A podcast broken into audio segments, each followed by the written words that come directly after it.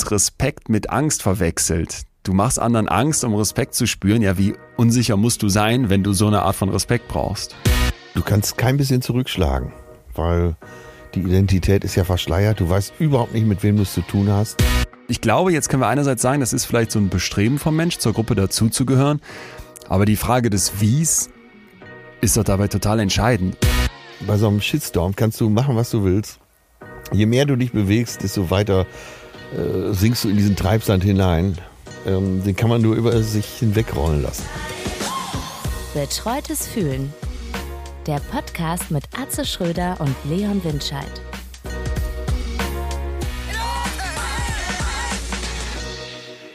Aber ich muss, ich muss gerade schon wieder, ich kann dir kaum Hallo sagen, weil ich so eine zusammengezogene Nase habe jeden Tag. Ich laufe hier rum ja. und bin voll, voll der Allergie-Junkie. So ein richtiger, so ein richtiges Opfer. Ey, das gibt's doch gar nicht. Ich, wie oft muss ich dir denn noch sagen? Deine Kabine ist hier frei. Es liegt immer ein Ferrero-Küsschen auf deinem Kopfkissen. auf Keiner darf da rein. Keiner darf in die Koje. äh, du bist noch auf dem Boot. Ist, da ist, ist Allergie weiterhin, da ist alles entspannt. Ne? Ich rotz hier rum. Was mir jetzt aufgefallen ist, wenn man äh, jetzt seit anderthalb Jahren in die Armbeuge rotzt, wie es sich ja gehört, da gibt's aus meiner ja. Sicht noch keine Kniggeregel. Weil du stehst dann da, machst das, fühlst dich kurz stolz, das äh, spanmäßig, wie er es uns beigebracht hat, hat, richtig getan zu haben, guckst dann dich um und merkst, du hast den ganzen Schnöder auf der Schulter hängen und dann weiß ich mal nicht, was macht man jetzt. Und ich habe mich schon dabei ertappt, das dann einfach mit der Hand so wegzuwischen und dachte, das ist jetzt wirklich das Gegenteil von der Absicht dahinter. Gibt's, gibt's Knickeregeln für in die Schulter rotzen? Der Michael Kutey, der macht die Hanse Lounge in, das ist so eine Business Lounge in Hamburg. Der ist Vorstandsmitglied der Deutschen Knigge-Gesellschaft. Und sobald ich wieder in Hamburg bin, Fragst werden wir hier bei betreuten Fühlen äh, ihn befragen, äh, ja. was zu tun ist, ja? Ja. Weil das kann es ja nicht sein. Äh, äh, irgendwie habe ich gedacht, das ist, das ist so, das ist nicht zu Ende gedacht, in die Armbeuge zu niesen. Der, der weiß, was zu tun ist. Der Gut. hat mir auch erklärt, was die äh, perfekte Spaghetti-Zahl auf der Gabel ist. Und? Vier. ist das nicht schön, wenn es so eindeutig so, Geil, Hand. geil. Das ist das Schöne am ja. Klicken, ne? Da ist einfach klar vorgehen, wie hast du es zu machen. Ja, der Jüngere, genau. äh, nee, der Ältere darf das Du anbieten. Vier Spaghetti auf die Gabel. Hammer. Ja, ist Prosten, äh, Zuprosten oder Anstoßen gar angemessen oder eine Unart, das erfährt man da alles. Ja. Ich habe immer den neuesten Knigge an Bord und wie gesagt, jetzt bin ich auch noch mit dem Vorstandsmitglied befreundet. Also mir kann da nichts passieren. Und das Interesse an gutem Benehmen, an Knigge, nimmt auch bei Jüngeren zu. Da schaust du was? Da schaue ich, weil ich kann das bei mir nicht. Ich habe wirklich ein desaströses Benehmen. So, ich sitze dann immer und versuche die Leute bei so feineren Anlässen, wo ich selten bin, dann einfach nur zu imitieren. also ich, ich glaube, die Gabeln so und Besteck benutzt man von außen nach innen, das hat mir mal einer gesagt. Aber ich halte zum Beispiel äh, die Gabel und Messer jeweils in der falschen Hand. Oh, das ist natürlich Also fatal. Gabel müsste man ja eigentlich links halten und ich halte die rechts. Ich kann das gar nicht andersrum und äh, rede mich dann gerne mal, wenn es so ganz peinlich wird, raus. Ja, ich bin Linkshänder, fällt das nicht weiter auf. Aber das ist jetzt zum Beispiel schon ein riesiger Fehler. Ja, wir werden ihn mal gemeinsam besuchen. Vielleicht hilft das ja. Ja. Ja, ja, ja, ja. ja. Oh Mann, ja, ich, ich, ich klugscheißer wie ich bin, weißt du ja, macht natürlich in jedem Restaurant, wenn sich einer nicht genau danach richtet, äh, halte ich gerne mal einen Vortrag. Ja, dann machst du ja hier auch, ähm, aber das, ich genieße das ja, weil ich dann immer so viel von dir lerne. Und das mit den vier Spaghetti jetzt zum Beispiel werde ich äh, nicht mehr aus dem Kopf lassen, wobei ich Spaghetti hasse. Denn aus meiner Sicht verfehlen die auch alles, noch. was Nudeln. Ja, die, die Nudel ist für mich nur Medium für die Soße. Ich finde die Soße ja. viel besser als die Nudel. Das heißt, die Nudel hat aus meiner Sicht nur einen Job, nämlich möglichst viel Soße transportieren. Und das ist ja. bei Spaghetti schlichtweg verfehlt. Also so eine, wie heißen die? Äh, Fusilli oder sowas oder diese kleinen Ringelnudeln, die, die können doch viel ja. mehr Soße fassen. Macaroni sogar mit einem Loch da drin, das ist doch un, um ein Vielfaches schlauer als Spaghetti. Ja, äh, ich weiß, welchen Denkfehler du machst. Da kommst du selber nicht drauf, deswegen werde ich es dir jetzt sagen. Du begreifst die Spaghetti nicht als Kulturgut. Sobald du das machst, wird sich das alles verändern. So ist es übrigens auch mit einer Serviette. Eine Serviette ist nicht dafür da, äh, dir den Dreck vom Leib zu halten, sondern sie dient als Kulturgut. Oh. Fängt hier, das fängt ja hier total deep an. Äh, verstehe. Also ich muss die Serviette betrachten wie so ein kleines Ritual, mit dem man sich dann den Mund ja, abtupft. Ja, oder? Okay. Ganz genau. Ja, Stell dir einfach so Urvölker vor, äh, wie äh, die so Ritual untereinander haben, die kann man auch nicht verstehen. Und so funktioniert das bei Spaghetti eben auch. Zumindest gut rausgeredet. Ja, super rausgeredet. ähm, äh, ich saß hier und habe mich auf unsere heutige Thematik vorbereitet und war völlig unsicher. Und ich sage jetzt ganz ehrlich, wie es ist. Wir wollen ja heute über Mobbing reden. Ich dachte zwischenzeitlich, ja. hm, wird das jetzt die Folge für die, für die zwei, drei Loser in der Schulklasse, auf die wir alle eingehakt haben und die wir vielleicht hoffentlich immer auch schon bemitleidet haben. Aber wie könnte das die breite Masse interessieren? Und ja. Äh, das ist ja hier ein bisschen unser Job, auch irgendwie was für alle zu machen und nicht zu nischig zu sein. Und dann habe ich diesen Aufruf auf Instagram gestartet, mir doch bitte Nachrichten zu schicken zum Thema Mobbing. Und das habe ich jetzt gerade eben erst gemacht, so vor zwei Stunden. Ich dachte, ja, wird eh nicht so viel kommen, müssen wir halt heute was anderes erzählen. Ey, das ist so reingeballert geballert und da kommen die ganze Zeit noch Nachrichten, dass ich dann sofort gemerkt habe, oha, äh, Thema unterschätzt. Ja, vor allen Dingen, man denkt sofort Opfer, aber ja. die Zuschriften sind ja fast überwiegend so, dass äh, die Leute zugeben, habe ich auch schon mal gemacht. Ja, das stimmt. So genau, die, diese andere Sicht noch. Du kannst ja auch Mobber sein. Ja, und das macht so breit. Klar, es gibt so eine Handvoll Opfer, hoffentlich. Auf der anderen Seite gibt es halt viele Leute, die es wirklich interessiert und was man tun kann. Das finde ich schon, äh, deswegen glaube ich, das Thema ist breit. Ist es denn bei dir so, dass du, also dass man, dass man dich mal gemobbt hat? Ich denke jetzt gerade an deine Schulvergangenheit, dass du hier so erzählt hast, du warst so ein schüchterner, zurückhaltender Typ und auf den ersten Blick denkt man, ja, da haben wir gleich auch noch andere Einsichten zu. Das wäre jetzt so das typische Mobbing-Opfer, wobei man jetzt im Heute denkt, Atze Schröder als Mobbing-Opfer, äh, unvorstellbar. Ja, absolut. Unvorstellbar. Ich war ja äh, ein sehr guter Turner. Ich war immer sehr durchtrainiert. Ach, stimmt. Äh, du hast die Leute verprügelt, ne? Ich erinnere mich. Das hat sich äh, immer ausgezahlt, mit mir befreundet zu sein. Auch wenn ich erst so zurückhaltend war. Außerdem bin ich dadurch, glaube ich, ein ganz guter Diplomat geworden. Dass ich, äh, ja, also ich habe nie Leute angestachelt, äh, jemanden zu mobben. Äh, Dazu war ich auch viel zu schüchtern. Aber auf der anderen Seite habe ich, also mein Wort hatte schon Gewicht. Das muss ich jetzt mal selbstbewusst behaupten. Weil so mehrere Jahre hintereinander äh, Sportler des Jahres an der Schule, das ist ja schon was. Und so einer wird nicht gemobbt, sondern der kann auch mal sagen, Leute, hört auf damit. Ah, okay, du warst also, du warst der, der strahlende Held. Ich war der strahlende Held, ja. Da kann man von den deutschen Meisterschaften wieder und so. Da musste ich eigentlich im Sportunterricht äh, gar nichts mehr machen, da gab's eh eine Eins. Gönnung. Äh, ähnlich ich, wie bei dir, ne? Im Sportunterricht, da gab es nicht einfach die Eins, nee. In anderen, in anderen Fächern ja auch eher mit Fleiß als mit irgendeinem naturgegebenen. Aber okay, ja, ich, ich erinnere mich an die, an die Schulzeit, dass da so ist, dass man, dass man so fassungslos davor stand, aber ja Mobbing eben auch beobachtet hat. Und ich habe ich ja. hab jetzt gegraben in meinem Kopf, ob ich auch mal jemanden gemobbt hätte. Wir werden ja gleich mal klären, was das denn überhaupt genau meint und würde ja. danach klar sagen können, auf keinen Fall. Aber man beobachtet es immer wieder und ein Stück weit hat man ja dann im Zweifel auch nichts gemacht, weil man jetzt vielleicht nicht wie du der Oberking in der Schule war und dann sich irgendwie trauen konnte und mein Wort da bestimmt auch überhaupt kein Gewicht gehabt hätte. Und ich erinnere mich an einen Jungen, der war so ein, der war so ein bisschen dicklicher, der hatte so eine komische Brille auf, der hatte nie die coolen Klamotten. Die Eltern, das, das Haus stand auf meinem Schulweg, da hast du schon gesehen, das war nicht, das war kein Haus, das war so ein ganz abgeschrömmeltes, ähm, ja, Bruch, Bruchbude, wirklich eine Bruchbude. Und du wusstest einfach dem, das war so dieser Loser-Typ, wie du dir den jetzt vorstellst, wenn ich das mal so benutzen darf, das Wort. Und der ja, wurde ja. fertig gemacht. Fertig gemacht. Also da sind Jungs einfach auf dem Schulweg aus so zwei, drei Klassen höher äh, hinterhergelaufen, haben den mit diesen Kastanien beschmissen, weißt du, wenn die noch nicht rausgekommen sind aus ja. dieser Hülle, sondern wenn diese Hülle noch diese Nadeln hat. Die, hinterhergelaufen und, und wirklich so richtig runter, runter gemacht. Und das, das weiß ich aber noch ganz klar, das ähm, habe ich mit angesehen und das hat mich, mich mit fertig gemacht. Den, den Mut, da jetzt irgendwie was gegen zu sagen, da kann ich mich nicht dran erinnern. Aber, Aber ich weiß hatte, noch, dass das Wo du das war. jetzt so sagst, hat mich fertig gemacht. So war es bei mir auch. Ich hatte dann teilweise Tränen der Wut in den Augen. Äh, und wie gesagt, ich hatte eben diesen Hebel, dass ich äh, so ein kleiner Wip an der Schule war und auch was sagen konnte. Habe ich auch gemacht. Ich will mich jetzt nicht besser machen, als ich bin. Aber in den Fällen, da hatte ich doch ein ziemlich großes Gerechtigkeitsempfinden. Dann ist mir der Kragen geplatzt und dann habe ich äh, mich immer dazwischen geworfen. Ja. Ja. Das kann ich wirklich selbstbewusst mal hier behaupten. Aber, und das hoffe ich ja heute zu erfahren, was ist es, das uns sowas tun lässt? Und äh, bei vielen eben nur in der Gruppe. Und warum, woher kommt das, dass man andere erniedrigen möchte? Und vor allem, was, genau, was gibt uns das dann? Weil Wir haben ja, ja, hier schon so oft gesagt, wir müssen nach dem Warum fragen. Und ich glaube, in dem Moment, wo wir ein Stück weit besser verstehen, wieso Menschen andere Menschen mobben, da werden wir wieder einiges darüber lernen, wieso Chefinnen vielleicht mit uns umgehen, wie sie das tun, wieso welche Beziehungsart zu unseren Eltern vielleicht so ist, wie sie eben ist, ne? Wieso ja. wir vielleicht in welchen Gruppen gut funktionieren oder in anderen auch überhaupt nicht ankommen. Ich glaube, da steckt, steckt etwas sehr, sehr Menschliches wieder drin und wir werden ja auch hören, dass die Mobber durchaus nicht immer einfach nur die Bösen sind.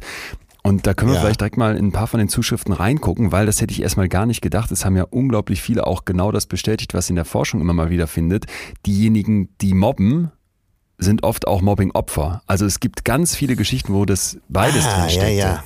Ja, ja, ja, genau. In einigen Zuschriften steht es direkt am Anfang. Ich wurde gemobbt und ich habe gemobbt. Ja. Hat mir das Mobbing etwas gegeben? Hm, vielleicht nur die Erleichterung, dass man selbst nicht mehr im Fokus stand. Ist schon ewig her. Pubertierender Teenie, der selber einen Platz in der Welt sucht, unsicher ist und einen Kanal dafür brauchte.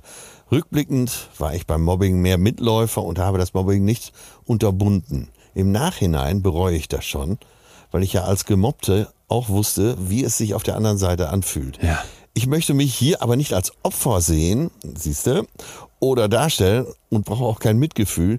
Ich wurde nicht lange gemobbt. Es hatte auch kein extremes Ausmaß. Ich habe es gut überstanden. Allerdings bin ich auch froh, Teenie gewesen zu sein, weit vor Social Media. Keine Ahnung, wie ich damit umgegangen wäre. Ja, da ist natürlich jetzt nochmal ein ganz großer Hebel dazugekommen.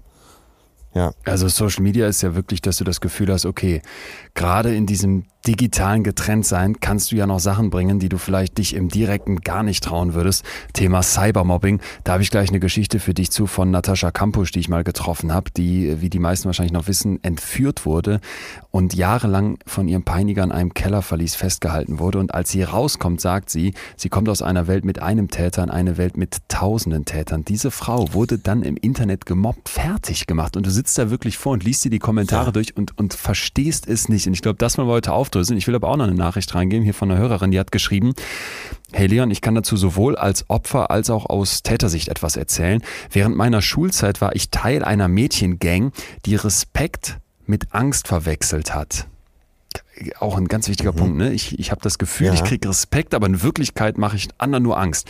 Ich habe Menschen nicht nur gemobbt und ihnen damit seelischen Schaden zugefügt, sondern bin auch immer wieder gewalttätig geworden.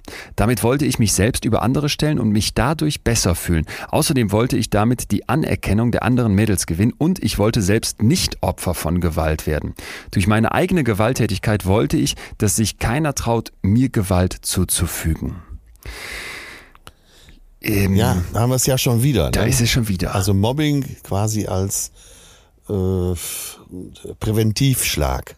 Ja, genau. Mobbing, Mobbing als Präventivschlag und vielleicht auch ein Stück weit als ich erhöhe mich, indem ich andere erniedrige. Da, da müssen wir gleich wirklich voll in die Psyche einsteigen. Aber eine Schulsozialarbeiterin muss hier noch zu Wort kommen. Die hat nämlich gesagt, ich merke, dass der Begriff Mobbing gerade inflationär benutzt wird. Jeder fühlt sich schon wegen einmaliger Äußerungen gemobbt. Das nervt. Ah, so. okay. Sag mal, wenn du uns jetzt mitnimmst hier in die äh, Hintergründe des Mobbing, wird das kompliziert? Ich, ja, ich glaube, ich weiß, worauf du hinaus möchtest, weil du denkst, man, es liegt schon so alles auf der Hand. Es ist doch ja. so einfach. Es wird immer wieder an den Stellen kompliziert, wo äh, vor allem neue Studien zeigen, dass da vielleicht mehr hintersteckt und dass die, die Täterinnen und Täter im Zweifel auch ganz anders ticken, als man erstmal denken würde. Also ich glaube nicht, dass es ja. kompliziert wird, dass man nicht folgen kann, sondern ich glaube eben wirklich, dass sich hier drin ganz viel versteckt, wo du plötzlich nachher denkst, ach du Schande, so noch nicht gesehen und da fällt es mir ein Stück weit wie Schuppen von den Augen. Ja.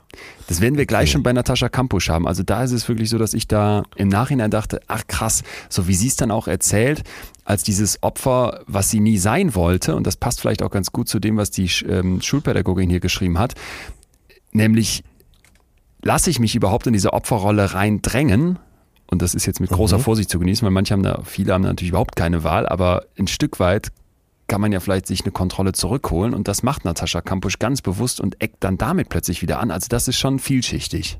Doch. Nicht, nicht, nicht ja, kompliziert, also, aber. Ist, ähm, genau, vielleicht ist vielschichtig das bessere Wort, ja. Erstmal aber, um zu klären, was ist denn jetzt Mobbing überhaupt? Da gibt es den Fast and Frugal Tree, Fra Tree Fragebogen, also einen Kurzfragebogen, der eigentlich nur aus drei Fragen besteht kurz und einfach Fragebogen zum Mobbing auf Deutsch und Das ist äh, ja ganz schön, um mal direkt zu zeigen, worum es geht. Ich äh, stell den mal und dann kannst du ja mit, direkt mal reingucken. Ich glaube, ich weiß schon deine Antworten, aber für alle anderen, um zu checken, Ja. ist das jetzt hier Mobbing, kann man sich daran orientieren. Erste Frage, ich bin wiederholt schikanösen Handlungen ausgesetzt. Ja oder nein? Ganz einfach. Ne? Ja, nein. So. Nein. Die schikanösen Handlungen sind systematisch gegen mich gerichtet. Ja, nein, Auch nein. natürlich. Ähm, und Ja. die schikanösen Handlungen haben das Ziel, mich zu isolieren. Ja, Ist- natürlich ist klar. auch nein. Wenn ich, ja, ja. Also diese drei Sachen müssen gegeben sein. Genau, jetzt Vorsicht, ne? das ist ein Schnelltest, um einfach mal zu, ein Gefühl zu bekommen. Ich möchte jeden ermuntern, der den Eindruck hatte, mal ich werde hier gemobbt und bin belastet und hab Leid, es dann im Zweifel auch nicht so einfach zu machen, sondern dann einfach mal mit Profis zu sprechen. Aber grundsätzlich haben wir hier drin wiederholt, ne? es sind wiederholte Handlungen. Dann ist es systematisch gegen mich und es hat das Ziel, mich zu isolieren. Und wenn ich jetzt alle diese drei Fragen mit Ja beantworte, dann liegt der Verdacht nahe, dass Mobbing besteht. Wenn ich jetzt nicht alle drei, und das ist hier ganz wichtig, nicht alle drei Fragen mit Ja beantworte, dann kann es einfach ein Konflikt sein oder es sind auch andere Formen von Konflikt als Mobbing, zum Beispiel Diskriminierung oder Gewalt Ja. oder sexuelle Belästigung, ne, wo es dann vielleicht nicht so Ja. darum geht, dass man isoliert wird oder wo es vielleicht nicht um eine Wiederholung geht, weil man nur einmal eine Backpfeife bekommen hat vom, weiß ich nicht was, Klassenkameraden und wo es vielleicht vor allem dieses Systematische nicht hat. Also ich verstehe das richtig. Es geht im Kern darum, jemanden zu isolieren.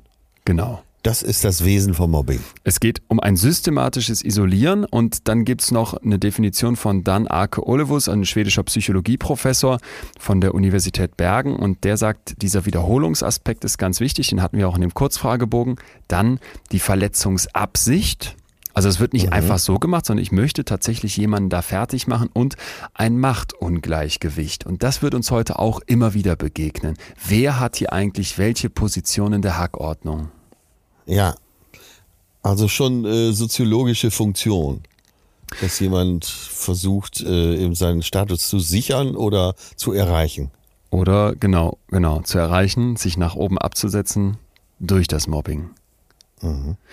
Jetzt gibt's das ähm, vielleicht mal hinten dran, dieses Wort Mob natürlich äh, im Englischen, das bedeutet so viel wie äh, Pöbel oder ist davon abgeleitet und äh, Ja. kann mit Schikanieren oder eben Anpöbeln gleichgesetzt werden. Und ganz witzig, anekdotischer Ursprung, das erste Mobbingopfer der Welt soll ein ungeschickter Fuchs gewesen sein, denn Konrad Lorenz, der Verhaltensforscher, hat versucht mit diesem Mobbingbegriff zu beschreiben, was passiert, wenn eine Gruppe von Tieren sich zusammentut, um einen Eindringling fertig zu machen. Und Ja. äh, weil ich wissen wollte, ob es denn auch Mobbing unter Tieren gibt, also dass zum Beispiel jetzt sich irgendwie so drei Affen zusammentun und einen da so systematisch schikanieren und fertig machen, weil der vielleicht ein bisschen weniger roten Arsch hat oder sowas. Ähm, darauf bin ich nicht gestoßen, aber dieser Begriff kommt tatsächlich aus dem Tierreich, dass sich irgendwie dann so fünf Krähen zusammentun, um irgendwie so einen Bussard zu attackieren und loszuwerden. Das Ach so, heißt, um die Gruppe zu verteidigen. Genau, Ja. du tust dich im Prinzip zusammen als Mob, in dem Fall dann bei diesem Fuchs die Gänsegruppe und der Fuchs Ja. wird durch gezielte Angriffe vertrieben. Deswegen finde ich ganz spannend, weil es zeigt, dass der ursprüngliche Gedanke, ich tue mich zusammen, um irgendwie einen anderen als Gruppe fertig zu machen, mal ein, ein positiv gedachter war, einer der Verteidigung. ja, wollte ich ja gerade sagen, das sind ja ganz hehre Gründe, da die Bürgerwehr zu gründen jo. bei den Gänsen. Ja. Und mal raus aus dem Tierreich rein in unsere Welt wieder. Es gibt verschiedenste Formen von Mobbing und ich finde es auch ähm, tatsächlich ganz fair, hier die Begriffe mal ein bisschen aufzusplitten, denn das ist so ein großes Thema und das ist ja tatsächlich auch wirklich ein Begriff, der überall auftaucht. Äh, Da kann man jetzt sagen, ja, ja, was macht es denn immer Sinn, wenn wir für alles noch eine Unterkategorie erfinden? Muss man vielleicht nicht zwingend, aber zum Beispiel Bossing zu kennen als eine Form von Mobbing, wo die Ja. Schikane von einem Vorgesetzten zum Untergebenen ausgeht. Ne? Ja. Das ist ja schon mal Bossing. vielleicht ganz interessant. Bossing, der Boss macht was. Dann Stuffing, also wo mehrere Okay. Untergebene sich gegenüber dem Vorgesetzten mobbend verhalten. Bullying Ja. wird ja im deutschsprachigen Raum eher so für dieses Mobbing im, Sch- im Schulbereich benutzt und dann gibt es natürlich noch zum Beispiel die Unterform und da wären wir vielleicht schon bei Natascha Kampusch mit dem, mit dem Cybermobbing, Cyberbullying, dass du halt im Netz so alle, alle Hüllen fallen lässt ne? und das Gefühl hast, so alles, was sonst, ja, Knicke war vielleicht ein ganz guter Start heute, an, an, Kon an Konformität, an, an Regelwerk, was so ein menschliches Zusammensein auch ausmacht, dass das da wegbricht und man vielleicht wirklich fertig gemacht wird, weil man nicht mal mehr der Person, die man da mobbt, dem Opfer nicht mal mehr in die Augen gucken muss. Also du musst ihn nicht mit Kastanien beschmeißen, wie, wie der Junge bei mir in der Schule damals und dann dessen Schreie und Weinen hören, sondern du kannst das online machen und sitzt vielleicht dann gefühlt noch mal stärker vor deinem Rechner, wenn du dich allein durch diese Geilheit an dem, an dem anderen, an den anderen runterdrücken irgendwie ergötzen kannst. Ja, der Hebel war vielleicht noch nie so groß, oder? Weil ja. man erreicht ja so viele Leute dadurch. Und wir sehen es ja eben auch bei Twitter. Da, ist ja, da gibt es ja gar keine Grenzen mehr. Der, wie ich schon mal sagte, der Bürgerkrieg für die Tasche. Ähm, ja, wenn da einer den Shitstorm abkriegt, tja, wo verläuft die Grenze zum Mobbing?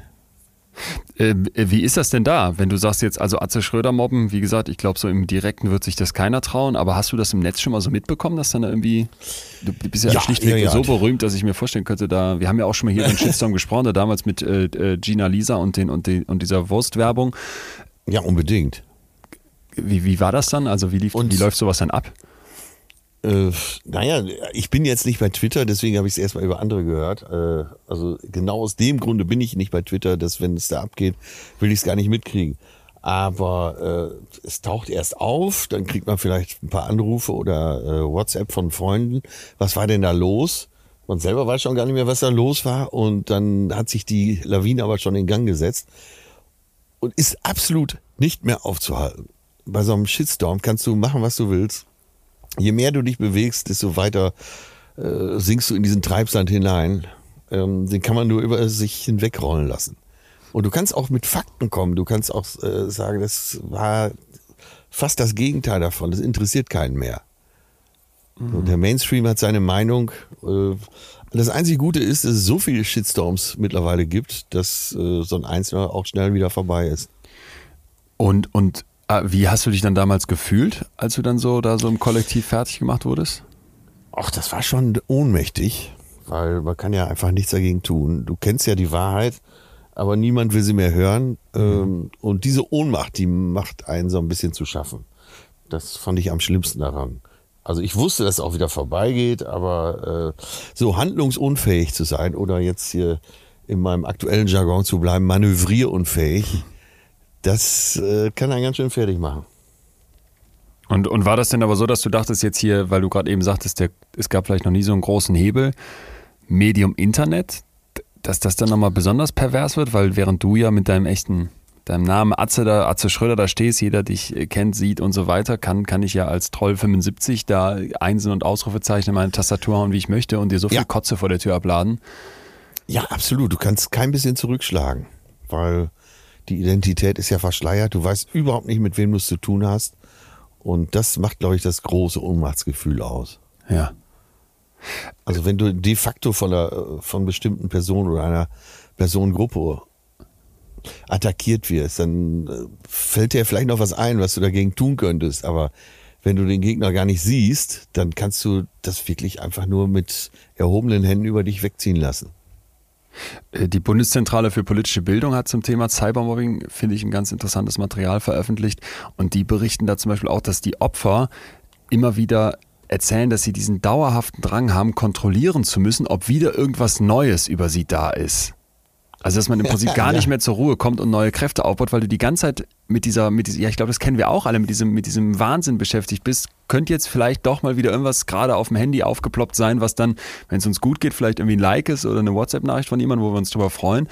Aber wenn es einem schlecht geht, dass das andersrum auch genauso wirken kann, das, das kann ich mir gut vorstellen. Hast du, hast du das dann auch da so empfunden? Ja, äh, nein, das war bei mir nicht so, weil es kommt ja sicher auch immer die, auf die Schwere der Vorwürfe an. Also wenn ich da für eine Bratwurst Werbung gemacht habe, dann war das sicher auch nicht so richtig schön. Und ich konnte auch viele gut verstehen, die dann äh, Protest dagegen gemacht haben. Aber das ist ja nicht so, als wenn dir äh, vielleicht zu Recht irgendeine Straftat oder so vorgeworfen wird. Mhm. Ja, ich, ich, zu Recht oder auch zu Unrecht. Genau, das wollte ich gerade sagen. Und auch mal raus aus der Straftat rein in die Schulklasse nochmal, wenn du dann derjenige bist, wovon du weißt, da kursieren irgendwelche Bilder im Netz oder da wird irgendwie, ne, werden irgendwelche Collagen gemacht, wie schnell das heute geht. Aber das ist ein gutes Beispiel. Das ist ein gutes Beispiel, ja. Stell dir vor, äh, du kommst in die Schule und äh, irgendeine Gruppe von Mädchen hat jetzt Leon Winscheid Collagen gemacht. Ja, genau. Und du jetzt äh, nicht besonders vorteilhaft rüberkommst. Äh, der einzige Weg wäre ja, mitzulachen Und äh, da macht es ja für die anderen schon fast keinen Spaß mehr. Ne? Sobald du anfängst, dich zu wehren, äh, ja, kriegen die ja äh, quasi einen Erfolg geliefert. Ja gut, aber was machst du jetzt? Ich, ich treibe es jetzt mal auf die Spitze. Denk nochmal an unsere Porno-Folge. Du kommst da als, als Teenie oder auch als, als Jugend, als äh, vielleicht noch davor mit 10, 12 Jahren oder sowas in die, in die Schule. Und dann, hat, und dann haben die da irgendwie einen, so ein Deepfake-Porno mit dir gemacht, was ja heute mit einer blöden App sofort erledigt ist. Du kannst ja mittlerweile auf Photoshop-Qualität Sachen zusammen kollagieren, wo du dann nachher denkst, oh mein Gott, das sind Bilder, wenn du dann da von einem Kind verlangst mitzulachen, glaube ich, verlangst ja, ihm okay. zu viel ab. So extrem habe ich es natürlich noch nie miterlebt, aber äh, sag noch mal, wie die App heißt. Oh. äh, sorry Leute, das war jetzt wirklich. Ich doch nicht nee, mir, äh, mir hatte, passt aber ganz gut, weil mir hatte, ich hatte jetzt eine Story gepostet, wollte ich gerade noch sagen, wo ich ähm, Helge Achenbach interviewt habe. Das ist dieser ja. Kunsthändler, der die Familie ja, Albrecht, ja. die Aldi-Leute, um Millionen betrogen hat. Und dann schrieben mir plötzlich so zwei, drei, vier, fünf, vielleicht waren es auch sechs Leute, ich würde dem doch so ähnlich sehen. Der sähe aus wie ich, nur 50 Jahre älter. Da war ich jetzt. war ich erst unsicher. Da hat sich aber einer die Mühe gemacht. Du erinnerst dich vielleicht auch unsere, an, unsere, an unsere Fetthalszeichnung, wo ich der Hackfleischhals da gemalt wurde. Neben dir, du sahst deutlich netter aus, aber auch vielleicht ein bisschen verunglimpft. Und hat dann irgendwie so eine Collage aus unseren beiden Gesichtern gebaut, wo meine Augen plötzlich in den Kopf von Helge Achenbach geschnitten waren. Und ich dachte sofort, ja, natürlich, ich lache da jetzt drüber und ist für mich kein Problem. Aber das hat mir nochmal gezeigt, wie einfach und krass das heute sein muss. Und da als Kind zu stehen, wenn alle gegen ja, dich sind, ey, dann wird, ich sag das jetzt mal so, so hart das jetzt klingt, aber dann würde ich lieber mit Kastanien beworfen. Das, ich stelle ja, es mir so ich, grauenhaft ja. vor. Das meine ich, ja, ja. Ja, und äh, der Kreis der erreichbaren Menschen, äh, also die Reichweite ist ja eben auch ungleich viel höher. Oh ja. Mann, oh Mann, oh Mann. So, ich, und jetzt, ja, äh, pass ja. auf, äh, ich glaube ja, wir versuchen ja immer mal wieder in den Extrembereich zu gehen, um genau bei, bei uns allen in den Köpfen vielleicht mal auszulösen, ah, okay, so noch nicht gesehen. Und die Geschichte von Natascha Campus kann das, glaube ich, in einem Ausmaße, wie, wie wir uns das jetzt hier mit irgendwelchen Vorstellungen theoretischer Natur eigentlich gar nicht, gar nicht liefern können. Und zwar ähm, ist die im Alter von zehn Jahren von einem Mann in einen weißen Transporter gezerrt worden. Und vielleicht hier kurz eine, ja, gerne lieber eine Triggerwarnung zu viel als eine zu wenig. Was ich jetzt gleich schildern werde, ist natürlich voller Gewalt und auch zum Teil sexualisierter Gewalt. Also lieber abschalten, wenn ihr das nicht gut könnt, abkönnt. So, ähm, sie will schreien aber sie bringt keine Luft raus, ne, kein Laut raus und wird dann von diesem Mann in ein, in ein Haus gefahren und in einem Kellerverlies gefangen gehalten. Und nur einfach mal kurz, damit wir gleich einsortieren können, weil es geht jetzt gar nicht so sehr um diese Entführungssituation selbst, sondern um das Cybermobbing danach, was sie da erlebt. Dieser Typ sperrt die ein und ja. die wird acht Jahre, acht Jahre, bis sie sich als erwachsene Frau dann befreien kann und fliegen kann, wird die in diesem Kellerloch sitzen. So, das heißt, die kriegt da immer so ein bisschen zu essen, aber sie hat mir erzählt, sie kriegt eigentlich nie genug zu essen, also immer eher zu wenig, magert komplett ab, ist nachts dann manchmal so, dass sie neben ihm im, im Bett schlafen muss und er sie dann mit Kabelwedern an sich festmacht. Und sie weiß genau, irgendwie, da gäbe es jetzt zwar irgendwo eine Schere, um mich zu befreien, aber die alleinige Bewegung würde den ja wieder wach machen. Dann schneidet dieser Typ, äh, Priklopil hieß der, schneidet der in so Cartoonfilmen, die der dem Kind dann da im, im Kellerloch per Videorekorder zeigt, schneidet er die Nachrichten zwischen.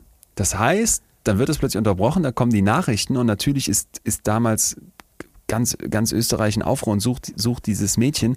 Und dann ja. kommen, die, kommen die Eltern von ihr zu Wort oder werden angekündigt, so muss ich es besser sagen. Und in dem Moment, wo ihre Eltern dann was in die Kamera sagen würden, geht dieser Cartoon wieder los. Das heißt, du hast eine, eine unglaublich perfide Tat da und dass das eine, eine psychische Vollfolter ist, dass das die Hölle ist. Ich glaube, da müssen wir gar nicht mehr Details zu haben. Das, das wird schon klar, oder? Ja, sag nochmal, wie alt sie war bei der Entführung. Zehn. Zehn und mit 18 wieder raus. Wahnsinn. Ich war mal äh, bei Markus Lanz in der Sendung äh, und da war Natascha Kampusch auch da. Ach. Oh, dann hieß es im Backstage, äh, es gibt so, ein, so zwei Gemeinschaftscaterings. Und da musste das eine aber geräumt werden, nur für Natascha Kampusch, weil sie nicht ertragen konnte, da in so einem Raum mit anderen zu sein. Und wenn du dich mit ihrem Schicksal befasst, dann kannst du es auch verstehen. Mhm. Also volles Verständnis gehabt. Und jetzt kommt, und jetzt kommt der Clou, und da passt das, äh, weißt du, wann das war mit Markus Lanz, als ihr da zusammen wart? Das ist Ungefähr? schon bestimmt fünf Jahre her. Okay. Denn sie schafft es ja dann, sich zu befreien ist draußen und jetzt nimmt sich dieser Täter das Leben. Okay, das vielleicht noch kurz, um, dies, um, die, um, diese, um diese Erfahrung abzuschließen als eines. Und jetzt kommt sie dann natürlich raus und ist einem unfassbaren medialen Druck ausgesetzt. Ne? Sie wird dann später ja. ein Interview geben und sagt, das, was sie dann erlebt hat, ist eben, dass ihr unfassbar viel Hass entgegengeschlagen ist. Denn sie wäre, wie das sie sagt, nicht, nicht das typische Opfer. Weißt du? Sie sitzt da und ja. alle erwarten jetzt, okay, die muss ja blaue Flecken haben und abgemagert sein und fertig sein und, und weinen und hilflos sein. Und natürlich siehst du dir die Betroffenheit an. Ich habe dann aus dem Interview nochmal Auszüge geguckt und du merkst auch, dass sie, dass sie natürlich da eine, eine ganz heftige Erfahrung hat. Aber die, die strahlt eine Stärke aus, die, die strahlt eine Zuversicht aus, die strahlt irgendwie auch wieder so, so eine Lust aufs Leben auf. Sie sagt auch selber, das war mein zweiter Geburtstag, da rauszukommen, äh, ja. wo du das Gefühl hast, Mensch, Mensch, großartig, ne? Du, du freust dich so mit, du bist so, du bist so dankbar, dass das so ausgegangen ist. Und und, und denkst die ganze Zeit, klasse, ne? Und jetzt wünschst du, dir, wünschst du dir alles Gute. Dann fängt die auch an, sich selber so ein bisschen was aufzubauen. Die hat Bücher geschrieben, die macht mittlerweile, entwirft ja. die so Schmuck und so weiter. Und jetzt kommt's aber, als sie bei mir zu Gast war, haben wir dann über ihr Buch gesprochen, wo es eben um Cybermobbing geht.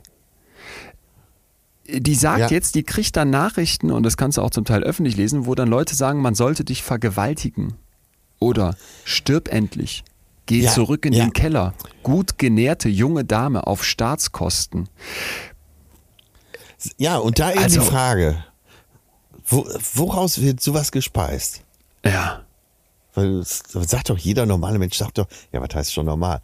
Die meisten, die ich kenne, würden sagen, ey, das darf doch nicht wahr sein. Das, was ist da los? Ich meine, wie was passiert, dass wir uns besser oder dass Menschen sich besser fühlen, nur weil sie einen anderen dann auf diese Art und Weise sogar ein Opfer auch nochmal erniedrigen wollen? Ja. Genau, also ich glaube, jetzt müssen wir hier einen, einen Punkt reinbringen, der, der, diese, der diese krasse Tat einmal aufgreift, was du ja aber oft hast im ja. Internet, wenn es um Shitstorms geht oder wenn es um irgendwelche völlig unerklärlichen Mobbing-Reaktionen gibt, wo du so denkst, das kann nicht wahr sein, sind es ja oft krasse Erfahrungen. Und unser ja. Kopf ist ja eine Sinnmaschine, das haben wir schon gesagt. Wir versuchen mit unserem Bewusstsein irgendwie diesem ganzen Dasein, dem, was wir erleben, dieser Welt, einen Sinn zu geben. Ja. Und das belastet uns ein Stück weit, wenn das nicht da ist. Ne? Wenn wir das Gefühl haben, ey, da wird ein, ein, ein zehnjähriges Mädchen entführt und so grausam misshandelt in einem Kellerverlies, das macht keinen Sinn für uns. Ne? Wir, du sitzt da ja, fassungslos ja. vor und denkst, das kann nicht wahr sein. Und jetzt sitzt dein Kopf da und versucht das irgendwie für sich zu packen. Und manche Köpfe sind dann zum Glück in der Lage zu sagen, ja, so etwas passiert offenbar und wie froh und, und dankbar und, und mitfühlend und, und zusprechend sollten wir uns jetzt gegenüber dem Opfer verhalten, nämlich Natascha. Und andere Hirne sitzen da und sagen sich, das will nicht in meinen Kopf rein. Und ich finde das vielleicht auch so abstoßend oder so, dass ich mich da gar nicht auch nur ein Stückchen weit mit auseinandersetzen kann, dass ich das so weit wegdränge, dass ich jetzt das Opfer schlecht mache, um mich dadurch wieder besser zu fühlen. Ja. Diesem Mädchen konnte das nur passieren, wenn die vielleicht auch irgendwie ein schlechter Mensch ist. Weißt du? Ah, das okay, ist so, ja. dieses sogenannte Just World Phänomenar. Also im Prinzip, die Welt muss gerecht sein. Sprich, wenn jemandem etwas unfassbar Ungerechtes passiert, dann ah, mache ich diese okay. Person schlecht, damit meine Welt wieder in der Waage ist dass einem schlechten also, Menschen sowas passiert, das passt ja, das macht Sinn. Ne? Aber dass das einem, einem unschuldigen Mädchen passieren kann und dass die danach da steht und sich auch noch gut fühlt, da stimmt doch was nicht. Und dann brüllt in deinem Kopf alles, dass du versuchst, dir hinzubiegen, bitteschön, lieber Kopf, dass das doch irgendwie wieder in dein Weltbild passt. Und dann, dass daraus dann so ein Hass sogar entsteht, so äh, Leute dazu über, übergehen, dieser Frau dann Nachrichten, E-Mails zu schreiben, wo drin steht, stirb endlich, geh zurück in den Keller das, ich weiß, es ist, es ist abartig, aber es ist dann irgendwie innerhalb dieser Logik nahezu zwangsläufig. Was würde wohl jemand antworten von denen, wenn man ihn fragen würde, warum machst du das? Warum möchtest du, dass sie stirbt? Warum möchtest du, dass sie zurück in den Keller geht? Ob, Boah. ob da, äh, äh ob ein erfahrener Therapeut auf sowas eine Antwort hätte? Wenn Was wird wohl passieren, so wenn man die Leute wirklich konfrontiert? Mhm. Das, sowas gibt's ja, ne? So äh, in, gerade wenn in Schulen Mobbing aufgearbeitet wird, dass man wirklich konfrontiert und sagt, warum machst du das? Erklär uns das bitte. Ja. Und jetzt stellen wir uns mal beide noch dümmer, als wir sind. Was könnten wir so im dümmsten Fall wohl sagen, warum wir das machen? Also du fragst mich jetzt, äh, also warum hast du demjenigen das geschrieben? Ja, da frage ich Jetzt muss ich mich selber mal ganz schnell ergründen. Was würde ich sagen? Ja, weiß ich nicht. Das ist ja wahrscheinlich so eine Antwort dann, so eine typische. Weiß ich gar nicht. Ja, das, das wäre ja ein Stück weit schon ein Eingeständnis. Ich glaube, es könnte auch noch, noch schlimmer sein. Ich finde, das beobachtet man vielleicht gerade auch bei anderen Phänomenen, so aller Corona-Leugner und, und irgendwie Verschwörungstheoretiker-Scheiß, dass du da sitzt und denkst, die steigern sich dann nochmal mehr rein. Da werden dann irgendwelche Argumente gebracht. Also gegen die Natascha hat im Nachgang so eine richtige Hetzjagd zum Teil stattgefunden. Die kann nicht die Wahrheit gesagt haben. Was verbirgt sie noch? Was hat sie uns nicht erzählt? Gab es vielleicht doch ein Liebesverhältnis zu diesem Täter? Weil sie natürlich auch gesagt hat, Moment mal, wenn du da acht Jahre mit so jemandem zusammenlebst, ne, und das ist die einzige, das ist die einzige Person, die du als zehnjähriges Mädchen bis zu deiner Volljährigkeit triffst, natürlich entsteht eine eine, irgendeine Art von Beziehung. Und, ja. und ich glaube, jetzt mache ich mich gerade extra mal nicht um, sondern versuche dann mal diese verqueren Argumente aufzugreifen, dass du dann halt irgendwie wieder jetzt nochmal doppelt und dreifach sagst, ja, da kann doch was nicht stimmen und dass du dich dann nochmal ja. mehr da reinsteigern kannst. Das könnte ich mir durch so eine Konfrontation auch vorstellen. Ja, okay, gut. Also du willst es, willst deine eigene Welt nicht in deiner eigenen kleinen Welt erklären und dann kommst du zu so absurden Schlüssen. Das kann ja nicht sein, dass mhm. äh, wenn die wirklich, ich meine, so ein Victim, äh, Victim Blaming passiert ja immer wieder. Und ist ganz ja. egal, ob äh, aus äh, Mobbinggründen oder anderen Gründen. Und das scheint ja genau das zu sein, was du eben beschrieben hast. Äh, ich will meine eigene Welt wieder schlüssig haben. Ja. Ne? Dann habe ich eine Rückkopplung, das heißt, äh, das kann nur einem schlechten Menschen passieren, also lege ich mir irgendwas zurecht, dass dieser Mensch in meinen Augen schlecht ist. Und dann hat er es ja auch verdient. Genau. Und besonders schlimm ist natürlich noch, wenn du in irgendeiner Weise versuchst, dadurch für dich zu verarbeiten, dass du vielleicht bestimmte Muster oder Verhaltensweisen bei diesem Täter von dir auch kennst. Ja. Dass du da sitzt und denkst, ja, ich habe ja auch schon mal meine Frau geschlagen. Das habe ich zwar noch keinem erzählt, ne? Und nach außen bin ich immer der Starke und der Tolle und der Macher. Aber das habe ich schon mal getan. Und jetzt will ich mich irgendwie so weit wie möglich von dieser Tat distanzieren. Also haue ich auf alles drauf, was damit zu tun hat und einfach auch mit aufs Opfer. Ja, Ne? Ich ja, möchte, ja nicht, möchte besonders ja betonen, so wie falsch das ist und wie absurd das ist und so weiter. Und ehrlich gesagt, denkst du das nicht auch manchmal, wenn du so Leute, wenn du so Leute hast, die dann so besonders krass, so wo du dich wirklich fragst, was ist mit dir falsch gegen so äh, Homosexualität wettern oder überhaupt gegen alles, was anders ist, dass du dann manchmal denkst, hey, hast, machst du vielleicht mit dir irgendwo in deinem Hinterkopf gerade etwas auf eine völlig falsche Art und Weise aus, dass du vielleicht auch in irgendwas anders bist als dieses komische Wort normal und jetzt gerade besonders betonen musst, dass du aber überhaupt kein bisschen schwul bist und schwul ist ja sowas Schlimmes und die dürfen nicht heiraten und Kinder adoptieren, um Gottes Willen und Ehegangsplitting, was, das gibt's bei denen alles nicht. Und in Wirklichkeit ist ja irgendwas bei dir im Kopf, wo du merkst, mach, vielleicht bin ich ja auch irgendwas ein Stück weit vielleicht anders. Bin ich genauso, ja. Ne? Ja, ja, und vorauseilend willst du das mal schon so machen. Ja, ich glaube, da nehmen wir jetzt gerade viele mit, äh, die so wie ich jetzt innerlich schon mit dem Kopf nicken. Und man manchmal, manchmal stört es einem ja wirklich, dass, äh, dass jemand so vielleicht ganz alternativ zu deinem eigenen Lebensentwurf lebt ja. und trotzdem damit super klarkommt. Und dann denkst du, das kann nicht sein. Wieso? Meine Welt ist doch toll.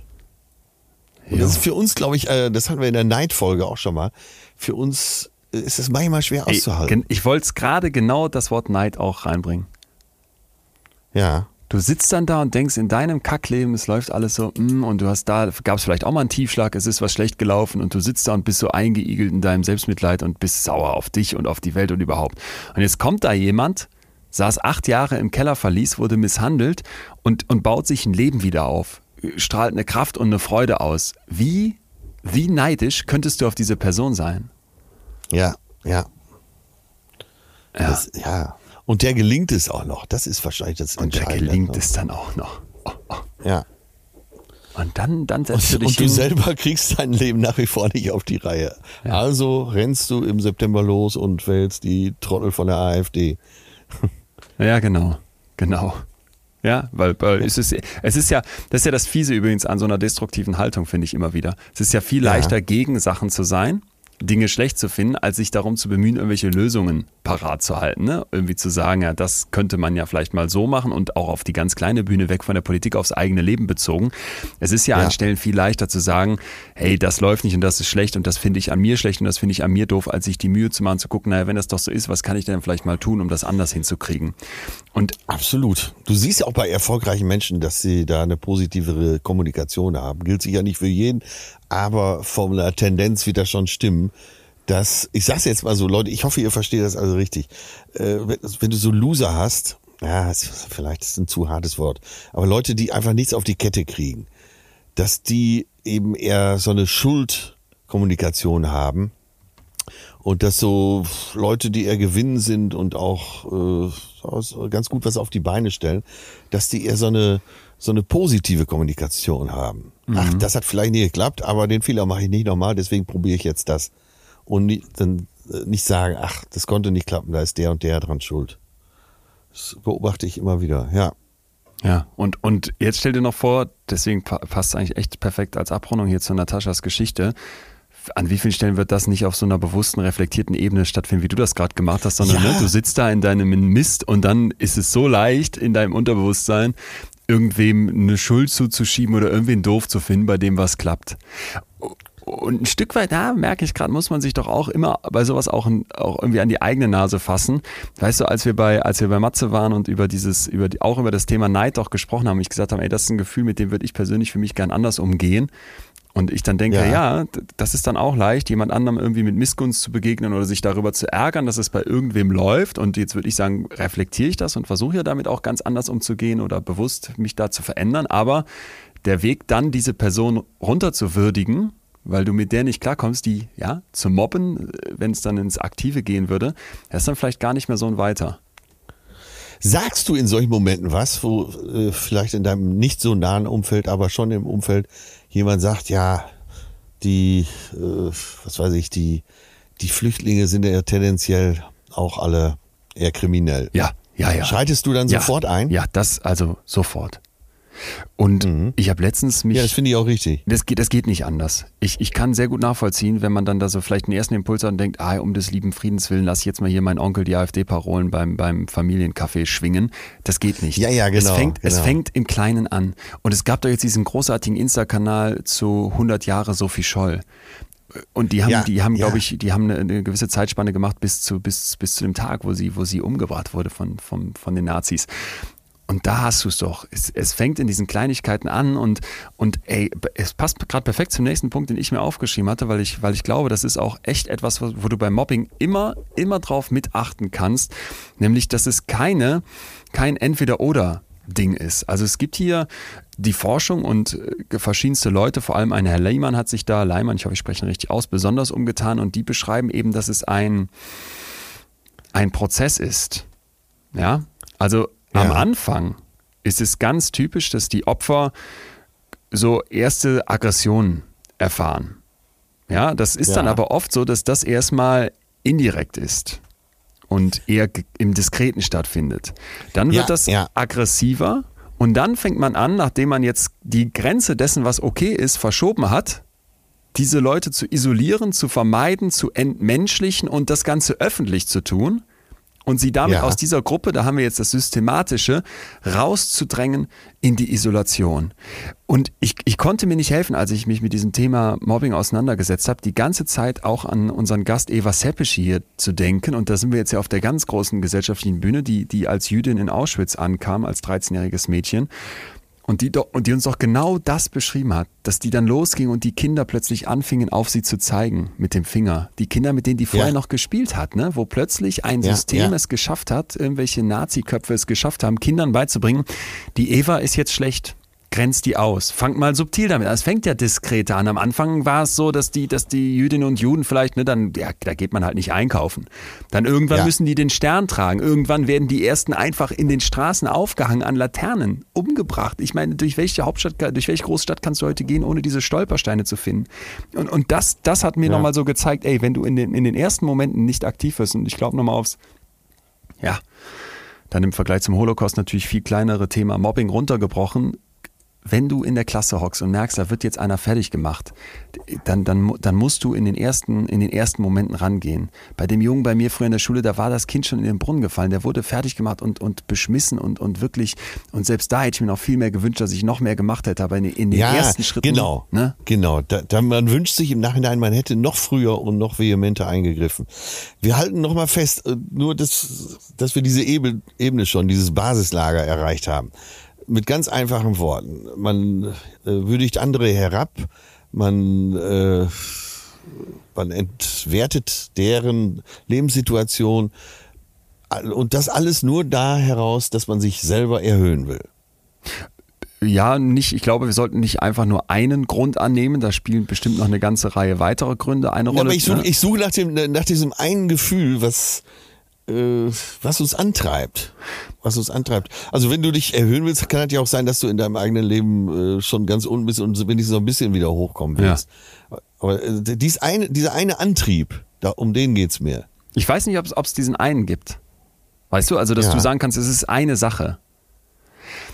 Denn Okay. wenn man wenn man jetzt mal anguckt, es gibt also verschiedene Untersuchungen. Ich war ein bisschen ja, schockiert, wie wenig es dazu gibt und natürlich auch wie wenig Experimente es gibt, weil dieses Phänomen Mobbing natürlich eins ist, was du kannst jetzt nicht sagen, komm, wir mobben jetzt mal zur Test, zum Test hier Ja. zehn Kinder in der einen Gruppe und die andere lassen wir in Ruhe. Das wäre ja, wär ja Ja. ethisch absoluter Murks. Ähm, deswegen fragt man Leute eher auf so einer phänomenologischen Ebene, was berichtet ihr? Und da sind zum Teil kleine Stichproben, zum Teil ältere Studien, zum Teil gibt es auch Neueres, aber mal so, ein- mal so ein bisschen die Reise dadurch. Es gab zum Beispiel eine Interviewstudie unter 30 irischen Mobbing-Opfern, die haben dann alle der schwierigen Persönlichkeit des Mobbers, also des Täters, die Schuld gegeben. Ja. So, das heißt, äh, welche Persönlichkeit jemand mitbringt, mag zumindest aus Sicht der, der Opfer auch eine Rolle spielen. Andere gehen dann eher auf Konkurrenz und um so ein Battle um Status, wenn es um Arbeitsplatzsituation geht. Ne? Also wie gut stehe ich wo da? Das kann auch eine Ja. Rolle spielen. Da ist es dann nicht, dass jemand mobbt, um andere, um sich zu erhöhen oder andere herabzuwürdigen, sondern Okay, einfach um okay. sich zu verteidigen. Ein, ein Ja. weiterer Punkt, der immer wieder genannt wird, ist Selbstunsicherheit des Aggressors. Und das hatten wir ja eben auch in einer Zuschrift schon, wo jemand gesagt hat, ja, wir haben da früher als Mädchenklicke dann andere fertig gemacht, ne? Und Respekt mit Angst verwechselt. Du machst anderen Ja. Angst, um Respekt zu spüren. Ja, wie unsicher musst du sein, wenn du so eine Art von Respekt brauchst? Ja. Ja, ich denke gerade äh, darüber nach, was du eben äh, davor gesagt hast, nämlich, dass du im Job äh, nicht jemanden erniedrigen willst oder äh, deine eigene Psyche erhöhen willst, sondern dass du vielleicht ganz konkret darüber nachdenkst, äh, meinetwegen Abteilungsleiter oder wie auch immer zu werden. Und äh, quasi, manche sagen auch Ellbogen dazu, mit Ellbogen dich nach vorne kämpfst. Und da ist dir jedes Mittel recht, so ein Machiavellismus. Ja. Ja. Ja, super. Und äh, raus aus der Abteilung rein in die Kindheit, denn das scheint ja früher anzufangen, als man vielleicht erstmal denkt. Ich habe mir hier mal die Überschrift hingeschrieben, die richtigen Terrorschweine. Ähm, Ja. Denn äh, Ja, es gibt also so äh, Schulkinder, ne, die so als Bully auftreten und da hatte man bisher eher so das Bild, das sind die plumpen Trottel, die dann ein bisschen stärker sind als der Rest, weil einmal sitzen geblieben und die verprügeln dann einfach alle. Jetzt hat man aber in den letzten Jahren so ein nuancierteres Bild ähm, ja, in der Forschung von, diesen, von dieser Art von Kindern gewonnen und äh, mal gefragt, was, was macht denn die Schulmobber aus? Und neben diesen stumpfen, offen aggressiven hat sich eine weitere eher machiavellistische Art des Mobbings herauskristallisiert, genau wie du es gerade angesprochen hast. Und Kinder, die in diese Kategorie von Mobbern Ja. fallen, die verfügen in der Regel über äh, ganz gute, sogar bessere soziale Fähigkeiten als, als viele andere, sind oft charismatisch, also weit entfernt vom Stereotyp irgendeines unbeholfenen Tölpels, der einfach nur um sich haut und Respekt hat, weil er, weil er irgendwie stark ist. Und das ganz krass ist, dass diese Kinder das Mobbing ein- und ausschalten können, je nach ihren Bedürfnissen. Ah, okay. Die spielen wie ein Virtuose auf dem Klavier. Exakt. Und einer der Forschenden hierzu hat dann gesagt, sozial dominante Mobber wollen der Anführer der Gruppe sein. Und die Art und Weise, wie sie das tun, ist Kinder in der Hierarchie nach unten zu stoßen. Das bedeutet, hier wird jetzt nicht einfach aggressiv jemand verprügelt, sondern nutzt im Prinzip auch, im Zweifel auch ganz eher so subtilere Formen oder eben ein, eine gewisse, ein gewisses Geschick durch Allianzen zum Beispiel, weil die Lehrer dich gut finden und naja, wir können doch jetzt hier nicht, ne? Wie soll der denn mobben? Den finden wir doch klasse, meldet sich immer und bringt sich hier ein, um Ja, ja. die anderen loszuwerden. Und, und das finde ich ist schon etwas, wo man dann auch, ja, nochmal auf den Arbeitskontext betrachtet, sich Chefs vorstellen kann, die genau das als Kinder irgendwann mal gelernt haben und damit immer noch versuchen durchzukommen. Ist ja schwer zu entlarven. Viel schwerer zu entlarven, ja. stimmt. Und äh, ja, ich glaube, da, an der Stelle wird es dann so ganz, ganz schwierig, weil diejenigen können doch immer sagen, doch, ich habe alles getan. Klar habe ich ab und zu mal Kritik geübt, aber so im Großen und Ganzen bin ich hier schon ein ziemlich fairer Typ. Ja. Ja, das ist wieder dieses passiv-aggressive, ne? Was wir mal hatten. Ja, ja. Kaum wie so ein ja. Aal, kriegst du nicht gepackt. Warum sagst du denn nichts? Ja, die Hassfrage, ich erinnere ne? mich, yo. Äh, Michael ja. Schulte-Markwort, das ist der Leiter der Kinder- und Jugendpsychiatrie am Uniklinikum Hamburg-Eppendorf. Der hat dem Spiegel ein Interview gegeben und da hat man gefragt, ist denn jeder, der dann mobbt, eigentlich nur neidisch? Und er sagt, nein, Mobber haben häufig ah. auch psychische oder soziale Schwierigkeiten. Was ihnen die Familie nicht bieten kann, suchen sie sich beispielsweise über eine Gruppe.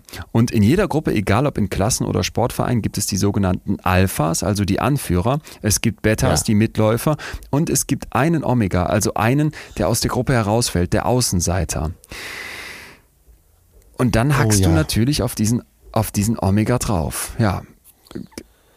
Gruppenzusammenhalt durch Ausgrenzung. Ne? Da können wir auch nochmal an diese Minimalgruppenexperimente denken, wo man Leute zusammenbringt und sagt durch Münzwurf, du bist Gruppe A, du bist Gruppe B. Und obwohl man wirklich nur durch Zufall auf die ja. Gruppen sortiert wurde, fängt man an, die andere Gruppe zu hassen und sucht auch nach Punkten, wo man sich unterscheidet. Also, dass der Mensch eben dieses Zugehörigkeitsgefühl zur Gruppe so stark hat und dass der das offenbar so stark verstärken kann, indem der sagt, du gehörst nicht zur Gruppe.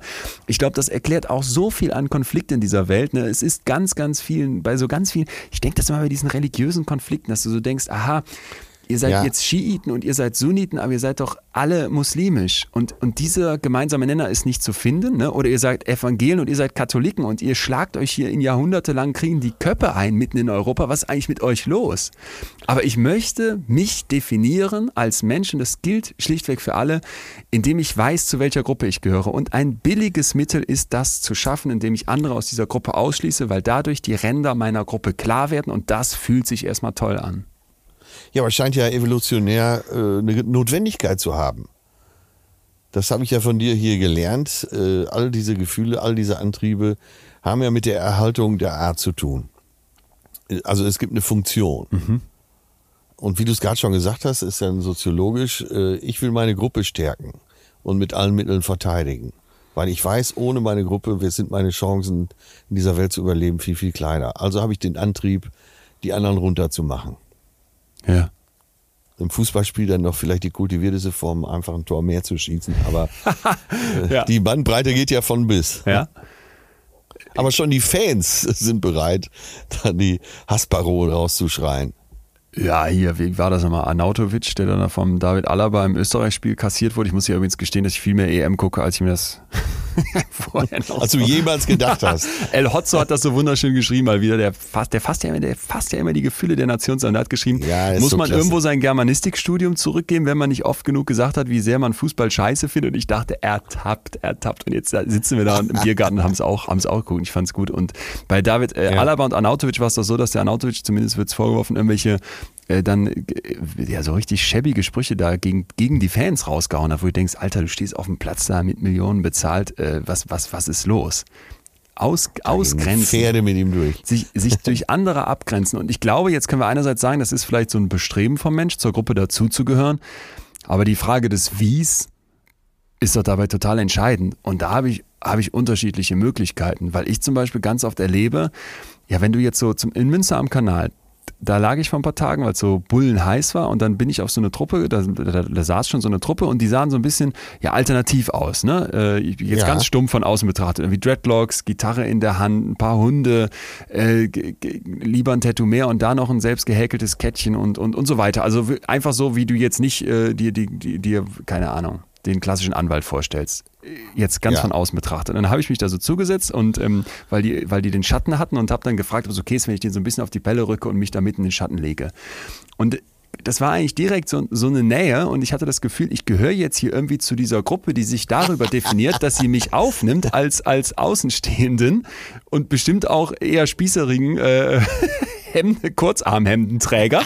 äh, und das war doch ein total gutes Gruppenzugehörigkeitsgefühl, trotz, äh, ohne Ausgrenzung, so rum.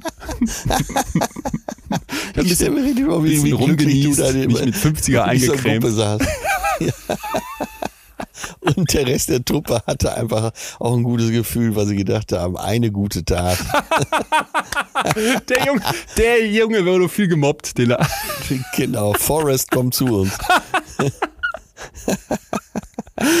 Ja, äh, aber ne, ich glaube, dieses, das wäre der Anspruch an, an den, den ich, den ich dann an mich selber hätte und den ich hoffe, dass den, dass den, ja, den, den ja auch ganz viel leben. Sagen wir es doch mal einfach lieber so rum. Wir können doch Gruppengefühle auch schaffen, eben nicht nur durch Ausgrenzung, sondern durch ein Zugehörigkeitsgefühl. Ähm, und das finde ich ist etwas, was dann bei diesem Mobbing eben, das ist der billige Hebel. Ist der billige Hebel. Ja, aber du hast ja quasi das Mobbing jetzt in was, also du hast ja das Gegenteil von Mobbing gemacht. Die Gruppe dazu gebracht, äh, dich aufzunehmen. Ja. Sie hätten allen Grund gehabt, mich zu mobben. Sie, die kultivierteste Form des Umgangs. Also von dir, also ich, eigentlich muss ja jetzt die Frage kommen von mir zu dir. Was können wir tun, um nicht Mobbingopfer zu werden? Einen Präzedenzfall hast du jetzt schon geschaffen. Ach so, ich als Beispiel. Ja. ja, lass uns gleich äh, unbedingt nochmal zu so praktischen Hacks kommen. Nicht nur, wie werde ich ähm, nicht zum Mobbingopfer, sondern wenn ich vielleicht drin bin, was kann ich auch machen? Und nicht nur das, sondern auch, was mache ich, wenn ich, wenn ich mit Leuten zu tun habe, die vielleicht dazu tendieren, überhaupt, was mache ich in solchen Ja. Machtgefällen, wenn man irgendwie ein bisschen Ausgrenzung spürt. Vielleicht vorher aber nochmal ein paar von den Zuschriften, weil die, glaube ich, hier ganz schön abschließen, was wir jetzt schon mal rausgearbeitet haben. Unser Supporter für die heutige Folge ist niemand geringerer als Clark, die App für die Versicherungsorganisation. Und äh, ja, ich kenne es selber, bin ja letztens umgezogen, hatte einen Haftpflichtschaden und war mir nicht mal mehr sicher, ob ich eine Hausratversicherung ich. habe. Okay, Versicherung ist schwierig, ne?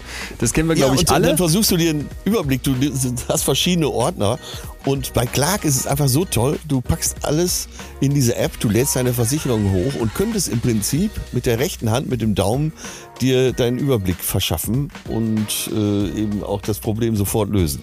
Jo, also die Idee von Clark ist, dass du eine Übersicht bekommst über dein komplettes Versicherungsthema. Und wer so ist wie ich, eher faul bei sowas, der hat es damit wirklich einfach. Also ich kann euch die App nur total empfehlen, genau das, was Atze gerade beschrieben hat. Man hat doch wirklich nicht mehr vor Augen, wo bin ich jetzt wie, mit was, wo und so weiter überhaupt versichert. Also, dabei hilft Clark und wir haben für euch wie immer was rausgeschlagen. Ihr könnt euch einfach mal die App runterladen und das geht am besten über goclark.at für Österreich oder clark.de für Deutschland. Und jetzt kommt's, Ihr kriegt als Hörerinnen und Hörer unseres Podcasts noch einen Amazon-Gutschein von bis zu 30 Euro. Einfach eine bestehende Versicherung hochladen.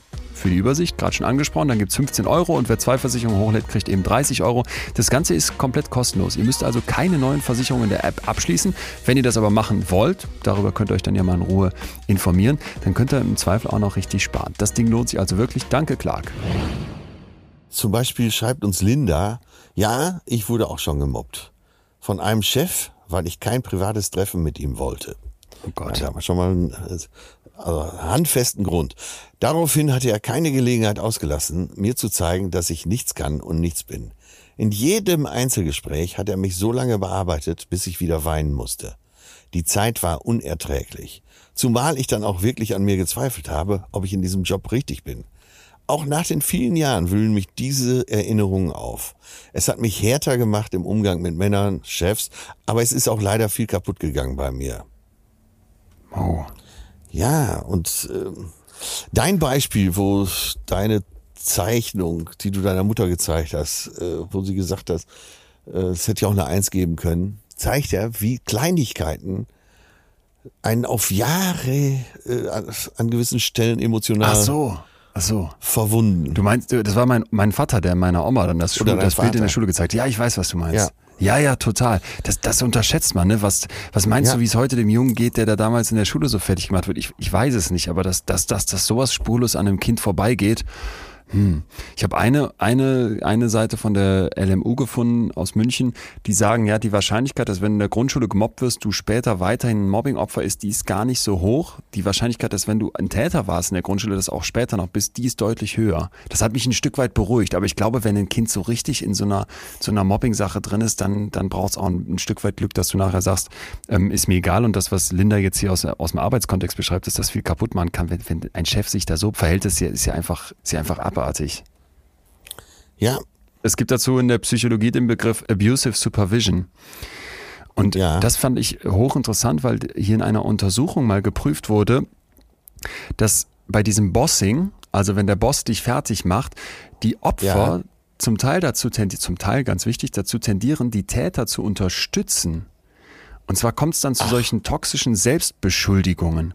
Also die Idee ist, dass man im Prinzip versucht, auf das, wie man da schlecht behandelt wird, auf diese abusive Supervision, auf dieses Missbrauch, auf diese missbrauchende ähm, Supervision, auf dieses schlechte Vorgesetztenverhalten, nochmal doppelt ja. nett zu reagieren, um die gute ja. Arbeitsbeziehung nicht zu gefährden. Ach, okay, okay, okay. Und dass du dann äh, ne? quasi auch in Vorleistung zu gehen und so, ja. Äh, genau, dass du, dass du in Vorleistung gehst einerseits und ähm, hier war es in dieser Studie eben so, dass die Forschenden 200 befragten Szenarios vorgelegt haben und da wurde genau sowas, was wir gerade von Linda, also in verschiedener Form, aber ähm, vom Grundsatz her, wurde so ein missbräuchliches Führungsverhalten beschrieben und man wollte dann wissen, wie die Teilnehmer damit umgehen würden, also wie sie sich gegenüber ihrem Vorgesetzten danach verhalten würden. Und, weil das jetzt erstmal hypothetisch ist, hat man dann noch Menschen in der Realität gebeten, eine Tagebuchstudie zu führen über verschiedene Arbeitstage hinweg. Und da konnte ja. dann eben gezeigt werden, dass die Leute oft dazu tendieren, dass die die andere Person zwar beschuldigen, dem Chef oder der Chefin einen Vorwurf machen, sich aber parallel ja. selber mitbeschuldigen.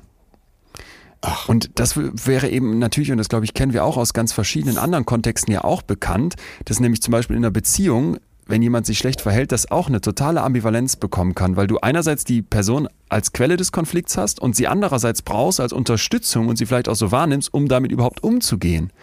Ne? Das ja. heißt, wenn du jetzt einen Chef hast, der dich irgendwie fertig macht, dann ist der im Zweifel auch genau dies die Person, die dir helfen müsste eigentlich, um mit so einem Chef fertig zu werden. Und es klingt jetzt nach so, nach, so, nach so einem Kreis, der einfach nur toxisch werden kann. Und ich glaube, das, das ist etwas, was wir alle im Hinterkopf haben sollten, dass wir in solchen Momenten dann vielleicht sogar noch dazu neigen, irgendwie uns so buckelnd ein Doppeltnetz zu verhalten, damit uns diese schreckliche Person, die sich eigentlich nur falsch verhält, vielleicht doch wieder netter behandelt. Oh Mann, und ein Teufelskreis beginnt. Ja, Hammer. Ja. Ja, okay, ich habe noch eine Zuschrift, sehr interessant, von Christopher. Hey, ihr zwei, ich wurde in meiner Gymnasialzeit immer wieder wegen meiner Homosexualität gemobbt. Anvertraut habe ich mich damals leider niemanden. Das war schlimm für so einen kleinen jungen Mann. Heute, 20 Jahre später, sitze ich in der tiefen psychologischen Psychotherapie und spreche noch immer über den Mobbinganteil an meiner Angsterkrankung. Es müsste noch viel rigoroser dagegen vorgegangen werden. Man trägt diese Last ein Leben lang und es kann tatsächlich Biografien sehr stark beeinflussen. Liebe Grüße, Christopher. Das ist ja das, was wir eben gesagt haben. Ja. Auch mit, äh, mit dem kleinen Beispiel aus deiner Vita, dass so kleine Äußerungen oder eben auch so kleine Verletzungen wirklich einen Lebenslauf verändern können. Ja. Ja, genau. Und, und auch ein dann ja im, im, späteren Erwachsenenleben noch so viel mit einem machen können, als so eine Vergangenheit, die nachhalt. Ähm, ja, und äh, da geht es um ein Thema in der Zuschrift, dass man willkürlich plötzlich gemobbt wird. Ich wurde im Sportverein als Kind gemobbt. Die Person hat mich einfach willkürlich ausgesucht und es gab drum herum nur Personen, die dabei waren und nichts gesagt haben. Ich habe ziemlich schnell meiner Mutter davon erzählt ich habe den Verein gewechselt. Im Nachhinein die beste Entscheidung für mich und meine Entwicklung. Weil dieser Sport so wichtig für mich war und ich niemals zu dem Menschen geworden wäre, wenn ich da geblieben wäre. Ja. Diese mini kleine Weiche, die meine Mutter da für mich gestellt hat, hat mein Leben so extrem beeinflusst. Leider gibt es so, so viele Menschen, die Mobbing erfahren und nicht darüber sprechen oder nicht aus dieser Misere herauskommen. Ich bin auf jeden Fall nach so einer eigenen Erfahrung absolut jemand geworden, der den Mund aufmacht, sobald ich irgendwo die kleinste Art Mobbing wittere.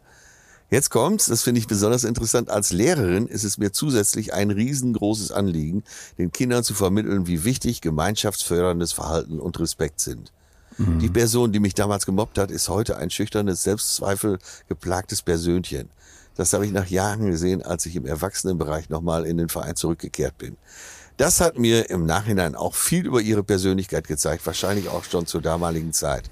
Ja, spannend, oder? Ja, total. Äh, super spannend. Und da gab es auch eine Untersuchung zu, ist schon naja, etwas her, aber da hat man eben genau das auch beschrieben, was wir eben zu diesem Gruppenzugehörigkeitsthema hatten und dieses Wer bin ich eigentlich, wo du jetzt gerade die Persönlichkeit in dieser, Ja. in dieser Zuschrift hast. Und zwar, wer sind denn eigentlich die Mobberinnen und Mobber? Und da hat man mal eine Fragebogenstudie durchgeführt zu verschiedenen Persönlichkeitsvariablen und konnte Ja. zeigen, dass zwei Punkte, na jetzt muss man hier dazu sagen, korrelieren, ne? also es tritt dann zusammen mit Mobbingverhalten auf, nämlich Narzissmus, war, Ja. jetzt, war jetzt fast schon erwartbar, oder? Unser, unser Klassiker ja, ja, hier. Ja, genau. Das ist fast eine Erlösung, dass du das jetzt sagst. Ja, das sei einmal hiermit klar gesagt und ich glaube, müssen wir gar nicht weiter darauf eingehen. Jetzt kommt der zweite Punkt, den fand ich eben sehr interessant, nämlich geringe Selbstkonzeptklarheit. Ja. Das klingt jetzt sperrig, ne? Gering ist hoffentlich logisch und dann Selbstkonzept. Ja, was ist denn mein Konzept von meinem Selbst? Ja. Was ist meine Produktbeschreibung Im, im, im Webshop? Ne? Wie betrachte ich mich? Habe ich da wenig Klarheit? Ist mir, ist mir unklar, wie ich mich definieren soll? Dann ist es natürlich, und das nochmal ist der einfache Hebel zu sagen, du bist anders als ich und alleine dadurch weiß ich schon ein Stück mehr, wer ich bin ja, ja. So oft sitze ich da und denke dann, warte mal, was sind denn eigentlich, wo, wofür stehe ich denn eigentlich als Leon? Was sind so meine Punkte? Und dann denke ich so, naja, ich bin jetzt nicht in irgendeiner Kirche, ich fühle mich jetzt nicht so besonders deutsch, irgendwie dieses Mann-Ding, das ist es vielleicht auch nicht. Was, was ist das, worüber ich mich definieren kann? Dann komme ich schnell so zu so schwammigen Erklärungen, ne? Warum bin ich hier? Was mache ich hier? Was, was, was gibt meinem Selbst eigentlich irgendwie den Rahmen? Dann denke ich sowas wie, ja, wie eben beschrieben, Liebe, Zugehörigkeit, vielleicht ein demokratisches Denken, wenn ich es ein bisschen konkreter haben möchte, dann vielleicht so ein europäischer Gedanke und so weiter. Aber ich weiß auch, dass das, äh, dass das ein ganz schöner, ganz schöner ja, Spagat auch oft genug ist. Und wenn jetzt hier und da mal was schieflaufen würde in meinem Leben, dann mache ich mir gar nichts vor, dann wette ich, dass ich da auch mit mir krass ins Hadern käme und plötzlich vielleicht auch diese Selbstkonzeptklarheit viel mehr in den Vordergrund drücken würde und eben nicht da wäre und ich dann merken müsste, oh, jetzt wäre es mir besonders wichtig, mich über eine bestimmte Gruppe zu definieren. Also ich mache das mal ganz plump.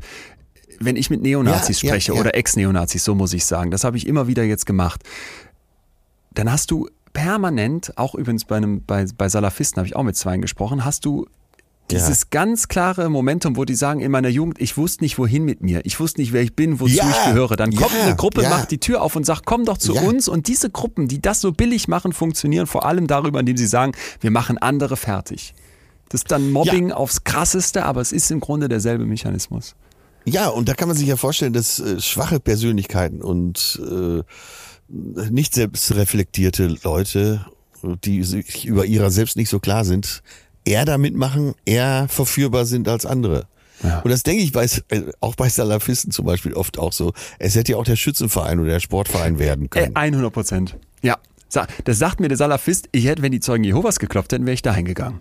Also dann hast du plötzlich den extremistischen ähm, äh, muslimischen Terrorbereiten, der dann sagt, nö, christlich wäre auch gegangen. Oder Rockerclub oder was, was weiß ich was. Ne? Oder ich denke da manchmal, stell mal vor, da wäre so jemand hingekommen und hätte jetzt irgendwie wie, wie, wie bei uns oder wie auch bei der, bei dem, bei der Zuschrift hier gerade eben, vielleicht einfach, weil man, weil man Eltern hätte, die sich gekümmert haben oder weil man auch Glück hatte, Ja. wäre man in irgendeinen Sportverein gegangen und wäre dann plötzlich Ultra äh, Volleyballspielerin geworden oder Volleyballspieler. Ne? Und stattdessen, nee, dann halt Salafist. Okay.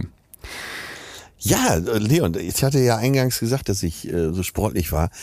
Die, der Sportverein, der hat mir, der hat mir so echt einen tollen Weg gezeigt in meinem Leben. Also fürs, äh, fürs Fleißigsein, für Durchhaltewillen, für äh, dieses Gefühl, dass man einen, selbst den längsten Weg einfach auch erstmal beginnen muss und so. Das klingt Ach. jetzt alles sehr pathetisch, aber es war eben so. Und äh, nicht umsonst sind oft Leistungssportler in ihrem weiteren Leben noch sehr erfolgreich. Und, und hast Aber, du das äh, denn das so ja wahrgenommen nur- da, dass das auch so ein, dass das auch so ein Gruppenzugehörigkeitsgefühl dann ge ge gestiftet hat, da dabei zu sein? Ja, absolut. Also wenn wir dann äh, mit unserem Verein an irgendeiner Meisterschaft teilgenommen haben, dann äh, ja, das total. Da ging es nur noch um uns. Aber im Sportlichen ist es ja, ist es ja vielleicht genauso, vielleicht auch wie im, im äh, wenn man äh, die Klinge kreuzt äh, intellektuell Ja. oder verbal, dann da sind die Regeln akzeptiert. Und wenn du Zweiter wirst und eben nicht Erster, dann akzeptierst du das und suchst nicht einen Schuldigen, sondern es liegt erstmal bei dir. Ja. Ich, ich denke auch gerade noch an einen Punkt, wo ich immer wieder bei mir selber darüber stolper, Thema auch nochmal Fußball-EM, äh, dass du dann da sitzt und denkst, ach hier, äh, eine Nationalmannschaft, wie albern brauche ich doch nicht, ne? Ich definiere mich über was ganz anderes und warum sollten das Idole für mich sein oder warum finde ich, warum ich laufe da nicht mit Deutschland-Trikot rum oder Fähnchen am Auto? Wie, wie peinlich ist das, wenn man sich darüber definiert? Aber Ja. Bevor man auf sowas immer draufhaut, äh, und an vielen Stellen ist es vielleicht auch gerechtfertigt, aber vom Grundsatz her zu sagen, Moment mal, wenn das Leuten, und das, ich habe es doch erlebt, wir saßen in Berlin in dieser Kneipe nebeneinander und rechts saßen die Franzosen, links die Deutschen, es ging hin und her, es hatte aber was total, auch was total freundschaftliches, witziges, wie du gerade beschrieben hast aus dem Sportverein, die Fronten waren klar, wenn jetzt ein Tor fällt, hast du halt Pech oder eben nicht. Äh, Ja. das, das tut gut. Und dann habe ich manchmal so das Gefühl, ey, das, das sollte man einander zugestehen. Und für den einen ist das dann vielleicht der Schützenverein und wenn es da nicht heißt, dass man da irgendwie ne, äh, Leute ausgrenzt, die vielleicht nicht aus demselben Dorf kommen oder die gleiche Hautfarbe haben, dann ist das doch, dann ist das doch völlig fein. Da kann ich mich dann auch immer drüber lustig machen über so Trachten, Tradition, Kram, was ich persönlich tue, aber kann vielleicht Ja. auch zugestehen, ja, okay, wenn das doch aber anderen ein Zugehörigkeitsgefühl gibt, super. So habe ich das vielleicht in anderen Kontexten, wo du sagst, das ist aber albern. Ist ja peinlich, dass du als Erwachsener sagst, ich bin irgendwie drei Fragezeichen Ultra und wenn es irgendwie einen Fanclub gäbe, wäre ich der Erste, der eintritt. Ähm, das ist dann wieder Ja, der aber- Nerd am Kanal. Aber was machen wir gerade? Wir reflektieren uns selbst und äh, versuchen uns rational eben zu erklären, wie wir in bestimmten Situationen uns verhalten. Stimmt. Und das hilft ja. Wir sind ja schon quasi auf der Straße der Lösung. Ja, lass uns die doch jetzt voll einschlagen und hier zum kleinen Finale Ja, kommen. Vielleicht mit, mit einer Zuschrift eingeleitet, weil sie äh, das zusammenfasst, was wir bis hierhin gemacht haben, irgendwie ein Stück weit und gerade so diesen Übergang äh, schön macht und äh, vor allem das Reflektieren aufgreift. Ich, also schreibt uns hier ein Herr, habe mal reflektiert und bin zu dem schlimmen Entschluss gekommen, dass ich gemobbt habe. So. Äh, Ja. Appell an uns alle, vielleicht fragen wir uns das mal. Ne? Können wir das auch von uns sagen? Gab es vielleicht Situationen, wo wir vielleicht nicht irgendwie mit Kastanien beschmissen haben, aber vielleicht so ein bisschen ausgrenzen oder zu irgendwem vielleicht nicht nett waren oder vielleicht auch einfach nicht den Mund aufgemacht haben und gesagt haben, so Ja. nicht. Und dann sagt er weiter, war immer extrem beliebt und populär, aber sehr unreflektiert. Ne? Da ist dieses vielleicht ein Ja, bisschen narzisstische, Ja. aber Selbstkonzept ist nicht ganz klar. Und bin jetzt selbst Psychologe, aha, und helfe Menschen, die das erlebt haben. So spielt das Leben. Und dann das Smiley mit der, mit dem Denkerpose, mit den zwei Fingern, äh, Zeigefinger Ja. und Daumen am, am Ja. Hals, äh, am Kinn. So.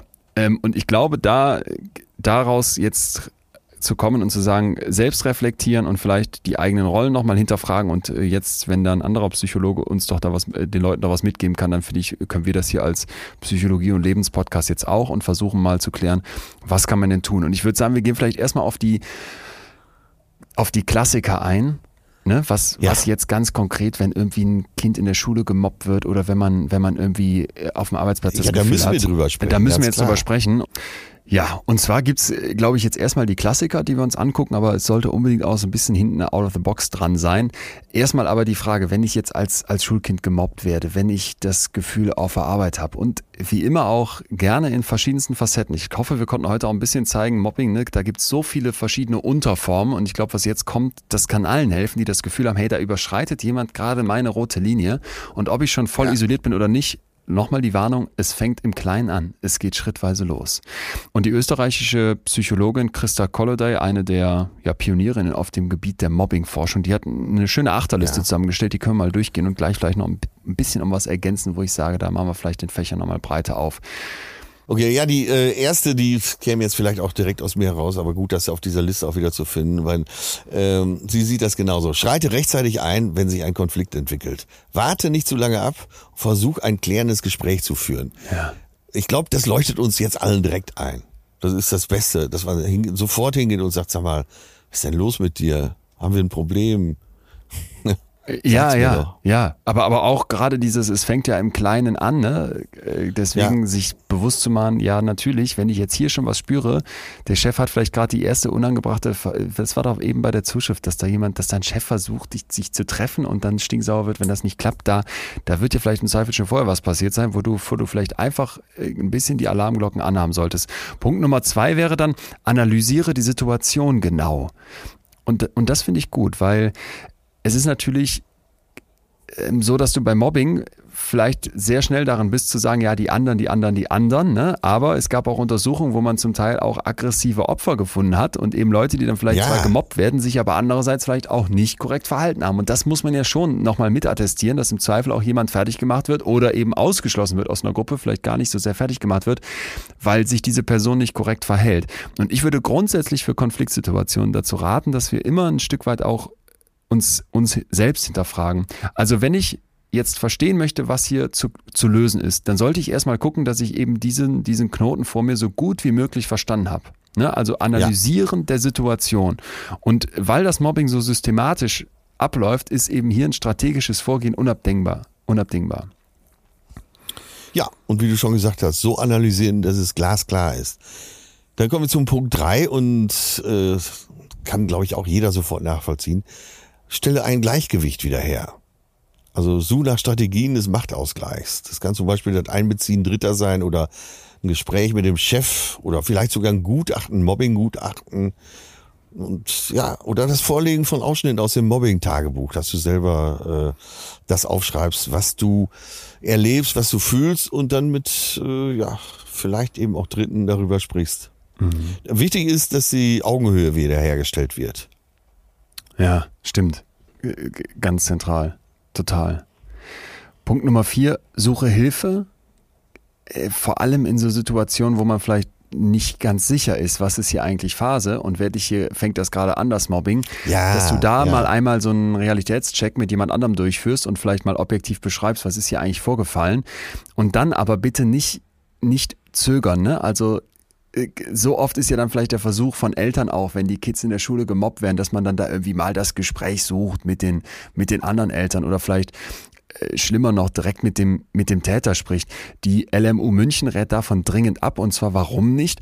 Weil Okay. die Eltern des Täters ihr Kind im Zweifel in Schutz nehmen und damit das aggressive Verhalten billigen oder, das kann ja genauso passieren, das Kind dann bestrafen und dann lernt Ja. dieses Täterkind im Zweifel am Modell, dass irgendwie Strenge im Umgang mit anderen eine angemessene Strategie ist. Und beides willst du ja im Prinzip nicht aus Sicht des Opfers, weil es im schlimmsten Fall weiter viktimisiert wird.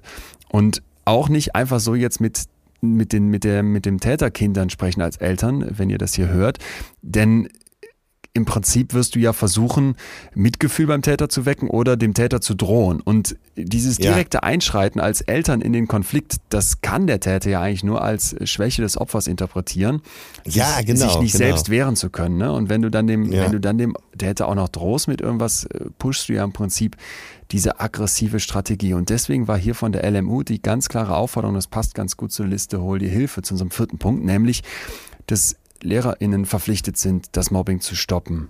Und dass Eltern darauf achten müssen, dass die Verantwortlichen informiert werden und dass dann in der Schule etwas passiert. Das heißt jetzt nicht, dass Eltern gar nichts tun sollen ne? oder da nicht da sein müssen und sich vielleicht mitkümmern. Und wenn es irgendwie ein konstruktives Gespräch zwischen Eltern gibt, ist doch klasse.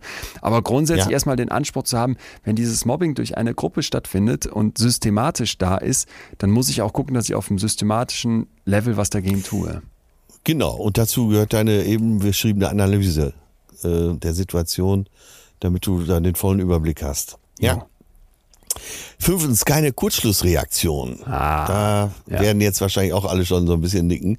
Verhindere, dass du dich selbst durch Kurzschlussreaktionen, wie zum Beispiel die Unterzeichnung einer voreiligen Kündigung, schadest.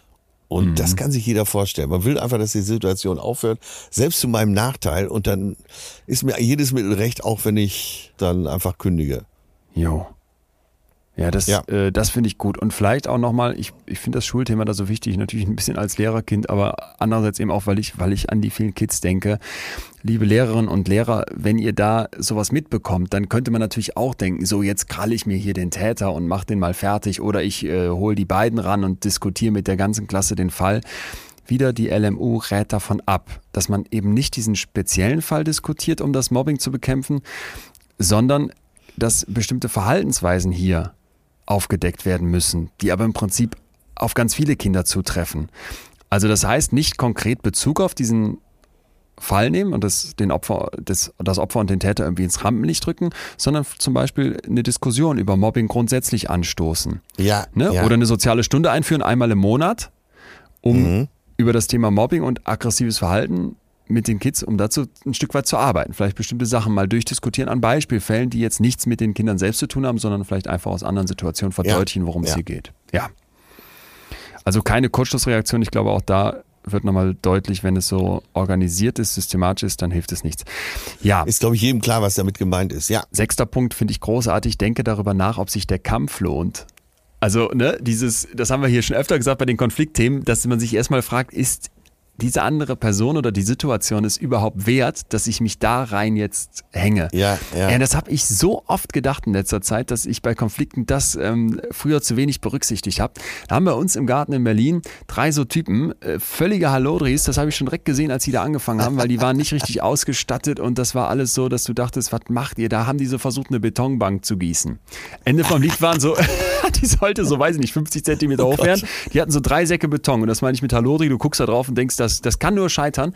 Jetzt Ergebnis ist, dass da seit Wochen diese Betonsäcke vom Regen zugeplästert werden. Die Bank ist nicht fertig, die Holzverschalung steht aber noch da, die angefangenen Met- Metallstreben für, für, die, äh, für diese Metallkonstruktion von dem Stahlbeton, den die da in den Garten stellen wollten, steht noch da. Die haben keinen gefragt und jetzt versch verschimmelt das. Und ich denke die ganze Zeit, ey, da könnt sich jetzt drum kümmern und so einen Konflikt vom Zaun brechen und sagen, hier Hausverwaltung und die Typen und so weiter. Aber dann habe ich mir gedacht, nee, das ist mir meine Zeit gar nicht wert. Ich bin da selten in dem Garten und es ärgert mich zwar, aber da, das gebe ich mir jetzt nicht. Und das habe ich in letzter Zeit so oft gedacht. Jetzt ist natürlich bei einem, bei Ja. einem Mobbing in der Schule das, das was völlig anderes. Aber wie oft haben wir die Wahl, in den Konflikt überhaupt einzusteigen? Und wie oft haben wir vielleicht auch die Wahl zu sagen, wenn es hier stinkt, gehe ich weiter? Nicht jeder kann dann seinen Job wechseln, ne? aber du hast doch immer mal so Situationen, wo du vielleicht in Gruppen, mit Gruppen zu tun hast, wo du denkst, ja, dann, ihr mögt mich ja halt nicht, ciao. Mache, kümmere ich mich gar nicht drum, jetzt hier aus dem Mobbing auszuweichen, ich bin einfach weg. Oder nimm so ein Beispiel aus der Firma, wo du denkst, okay, dann hat er halt recht, aber betrifft meinen Bereich ja gar nicht, dann soll er sich halt gut fühlen und gut dastehen. Ja. Ja. Ja. Siebtens, halte alles schriftlich fest für ein handschriftliches Mobbing-Tagebuch. Schreib Vorkommnisse, Uhrzeit, Datum, Beteiligte sowie Beweise genau auf. Das gehört auch alles zu dem Bereich Analyse und Selbstbestimmung der Situation. Bei Cybermobbing kontaktiere bitte den Betreiber der Seite, um Beiträge zu löschen. Warte nicht ab, blockiere direkt die AngreiferInnen, sichere Dokumente, antworte nicht auf Angriffe oder schalte bei gravierenden Vorfällen auch mal die Polizei ein. Ja. Das brauchen wir gar nicht weiter erläutern, ist klar. Ja, vor allem, weil beim Mobbing natürlich auch im Zweifel sogar Straftaten, ne? Irgendwie Richtung Ja. Nötigung, was wir eben in der Zuschrift mit dem Chef hatten, oder Richtung Beleidigung, Verleumdung und so weiter Ja, eine Rolle ja. spielen können. Da ist es dann bei Gericht essentiell. Last but not least steht jetzt hier Punkt Nummer 8, dass man auf sich und seine Gesundheit achtet. Also dieses in die Isolation gedrängt werden und dann vielleicht auch in so eine Abwärtsspirale zu geraten, da muss ich was gegen tun. Ja, also Mobbing Ja. zielt darauf ab, dass man in Frage gestellt wird, dass man untergraben wird, dass mein Selbstwertgefühl zerstört wird, dass ich das Gefühl habe, ich bin der Loser, dass ich im Zweifel auch, weil irgendein Chef das vielleicht schon mal mitbekommen hat, dass das so wirken kann, mich plötzlich netter gegenüber den Tätern verhalte, die das dann nochmal doppelt ausnutzen können. Sprich, alles, was ich für mich tun kann, alles, wo ich auch wirklich äh, ja, einen achtsamen Umgang mit meiner Gesundheit habe und vielleicht auch für mich versuche mal klarzukriegen, inwiefern schadet mir das denn jetzt hier vielleicht wirklich schon, als dass das nicht mehr klar geht und ich das auf keinen Fall mehr weiter tolerieren kann, das ist ein Beitrag. Und ich finde diesen Punkt wirklich ganz essentiell, weil wie oft richtet man sich mit irgendwas ein und gibt sich mit irgendeinem miseren äh, Status quo zufrieden, statt dagegen was zu tun. Ja, ja. Naja, gilt ja fürs ganze Leben. Äh, Aber wir kommen immer wieder zu dem Punkt zurück, Selbstbestimmung, Selbstverortung, wer bin ich, äh, was ist mein Sinn? Und daraus speist sich ja eben vieles, eben auch das Selbstwertgefühl. Ja, was ich noch super fand übrigens aus der ähm, absoluten Praxis für einen Arbeitsplatz, mal aus einem ganz anderen Bereich, mal aus einem ganz anderen Bereich, und zwar vom Harvard Business Review, die sagen, wenn du zu so Vorgesetzten gehst, vor allem vielleicht, wenn es der Chef ist, nochmal eine Stufe drüber, weil der Chef dich irgendwie mobbt, dass du dann versuchst gar nicht so sehr auf diese persönliche Ebene zu kommen, weil es dann ganz schnell so in diesen Bereich gehen könnte, der macht das und der macht das, wie so ein Kinderstreit, sondern dass du aufzeigst, dass diesem Unternehmen Kosten dadurch entstehen. Und da habe ich sofort wieder gesagt, das ist typisch, dass das im Harvard Business Review steht, weil die sind natürlich sehr betriebswirtschaftlich getrieben. Aber Ja. es ist auch schlau, weil das durch Ja. Mobbing da Reibung entsteht, ähm, Verluste entstehen können, dass Leute nicht so arbeiten können, wie sie das eigentlich wollen würden. Ich glaube, das ist ein Argument, was ähm, unglaublich tragen kann. Und das dann aufzuzeigen, finde ich, ja, fand ich ziemlich schlau. Ja, ist ziemlich schlau, ja. Also wenn man dagegen vorgehen will, das sagen ja eigentlich alle Punkte hier. Mach dir vorher genau Gedanken. Mach dir einen Schlachtplan. Und Das, ja. die letzte, es gibt ja hier immer so eine kleine Atombombe bei uns. Da haben wir ja auch zehn Folgen gemacht, fällt mir auf. Die letzte Atombombe, die ich noch zünden muss, kommt von Nick Wignall, hier schon öfter zitiert, amerikanischer Therapeut, der sagt, Achtung, anstatt sich in die Schuhe eines anderen zu versetzen, das wäre ja, vielleicht so eine Idee, dass du mal versuchst, hey, lieber Mobber, wie denkst du denn? Ich versuche dich mal nachzuempfinden, ich versuche mal empathisch dich zu begreifen. Achtung, versuch dich mal an eine Zeit zu erinnern, in der du dieselben Schuhe getragen hast. Ja, ja. Und das fand ich richtig gut, auch für all die Leute, die hier geschrieben haben, ja, ich war vielleicht schon ein bisschen mal in beiden. Ich habe mal gemobbt und ich wurde mal gemobbt. Und dann nochmal Ja. in sich reinhorchen, was waren da damals meine Motivation? Was hat mich vorwärts getrieben? Was fehlte mir vielleicht auch? Wo waren Defizite, die ich dann versucht habe, durch das Mobbing ja wegzukriegen? Das ist doch, da kommst du dem doch wahrscheinlich viel näher, als wenn du versuchst, dich einfach nur in das mobbende Gegenüber rein zu versetzen. Wenn du das Ja. jetzt noch nie gemacht hast, dann vielleicht noch ein Hack dazu, versuche diese Gefühlswelt des anderen und die Motivationslage des anderen eben nicht auf einen einfachen Grund im Zweifel runterzubrechen. Dies hatten wir ja eingangs, dass das so verführerisch nahe liegt, Ja, ja. sondern das eher wie so ein Puzzle zu betrachten. Also etwas, was du aus vielen Teilen zusammensetzt und wo du vielleicht auch eine Neugier dafür haben kannst, das zu verstehen. Nochmal, das ist jetzt nicht der Appell, dass ein Kind, das von einer Klasse da gemobbt und fertig gemacht wird mit irgendwelchen Bildern oder mit, mit fiesesten Methoden oder beschmissen wird oder sonst was, jetzt da den Anspruch haben muss, ähm, die, die Mobber zu verstehen. Da muss Hilfe her auf der systematischen Ebene. Aber wenn wir an so Ausgrenzungssituationen denken, wenn wir an Konfliktsituationen denken, wo wir vielleicht von Einzelpersonen mal so ein Stück weit gemobbt werden, wo uns jemand ja mobbend behandelt, dass das da Ja. helfen kann. Ich hoffe, das ist auch klar.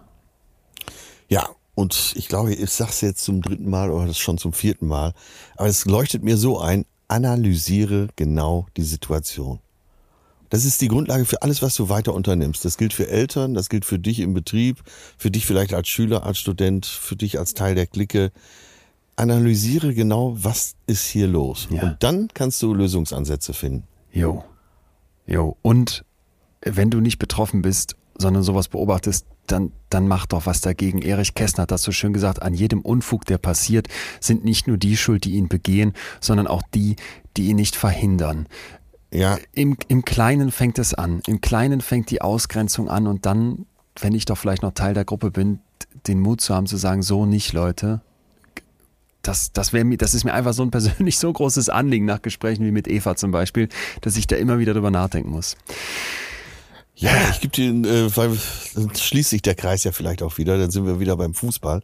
Ich habe auch äh, Länderspiel geschaut hier in einer Kneipe auf Mallorca und ein guter Freund von mir sagt irgendwann, als Pogba mehrfach den Ball weggegrätscht hat oder beziehungsweise einen guten Pass gespielt hat, äh, der Schwatte gefällt mir heute sehr gut. Also auch noch positiv, ne? Und da habe ich auch gedacht, ich muss jetzt sofort was sagen, weil das ist blöd. Äh, ne? Wieso sagst du der Schwatte? Was soll das? Und was hat er gesagt? Ja, ja, ja, hast recht. Jetzt bist du rausgerutscht. Ja, aber das ist Äh, es. Ich sag, du weißt doch genau, wie der, du weißt doch genau, wie der Spieler heißt. Warum das machst ist du es. das? Das ist es Ja. doch. Das ist es total. Das, das, das ist doch was, was, was die AfD dann, was die doch, was die machen, was die ausnutzen. Wenn jemand dann sagt, ja, der Schwatte, dann störst du dich vielleicht ein kleines Stückchen weniger daran, wenn die dann da hinkommen und sagen, ja, die Afrikaner sind so und so mit so einem pauschalen Scheiß, ne? Und ich glaube, Ja. dieses kleine Stupsen ins Hirn, da, da sind wir alle in der Verantwortung und das muss eben, da muss man dann den Mund aufmachen. Das geht nicht anders.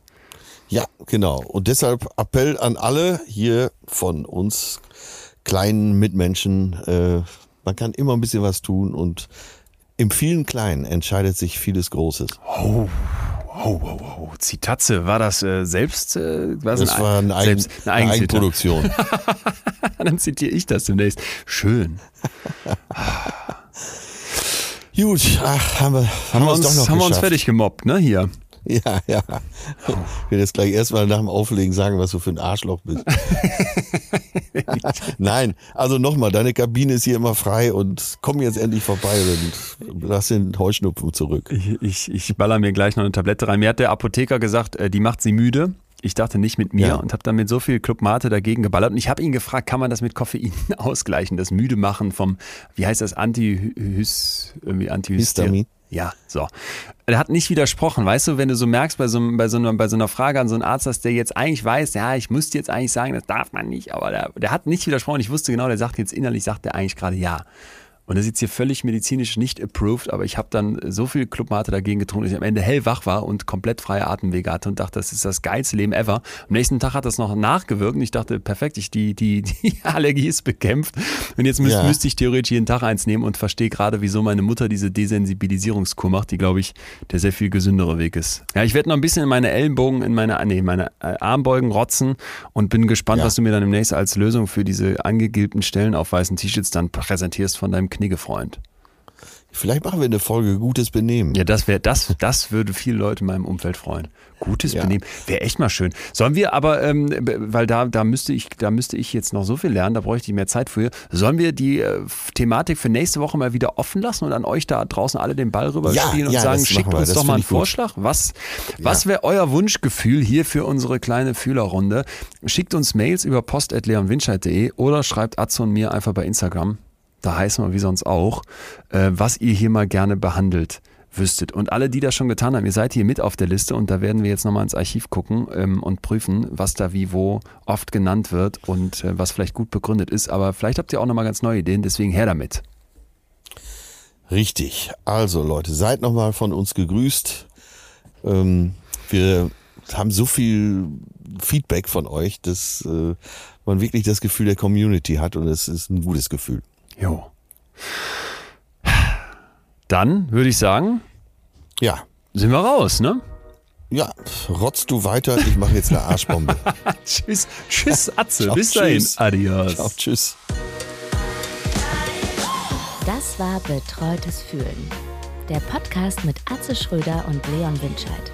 Jetzt abonnieren auf Spotify, Deezer, iTunes und überall, wo es Podcasts gibt.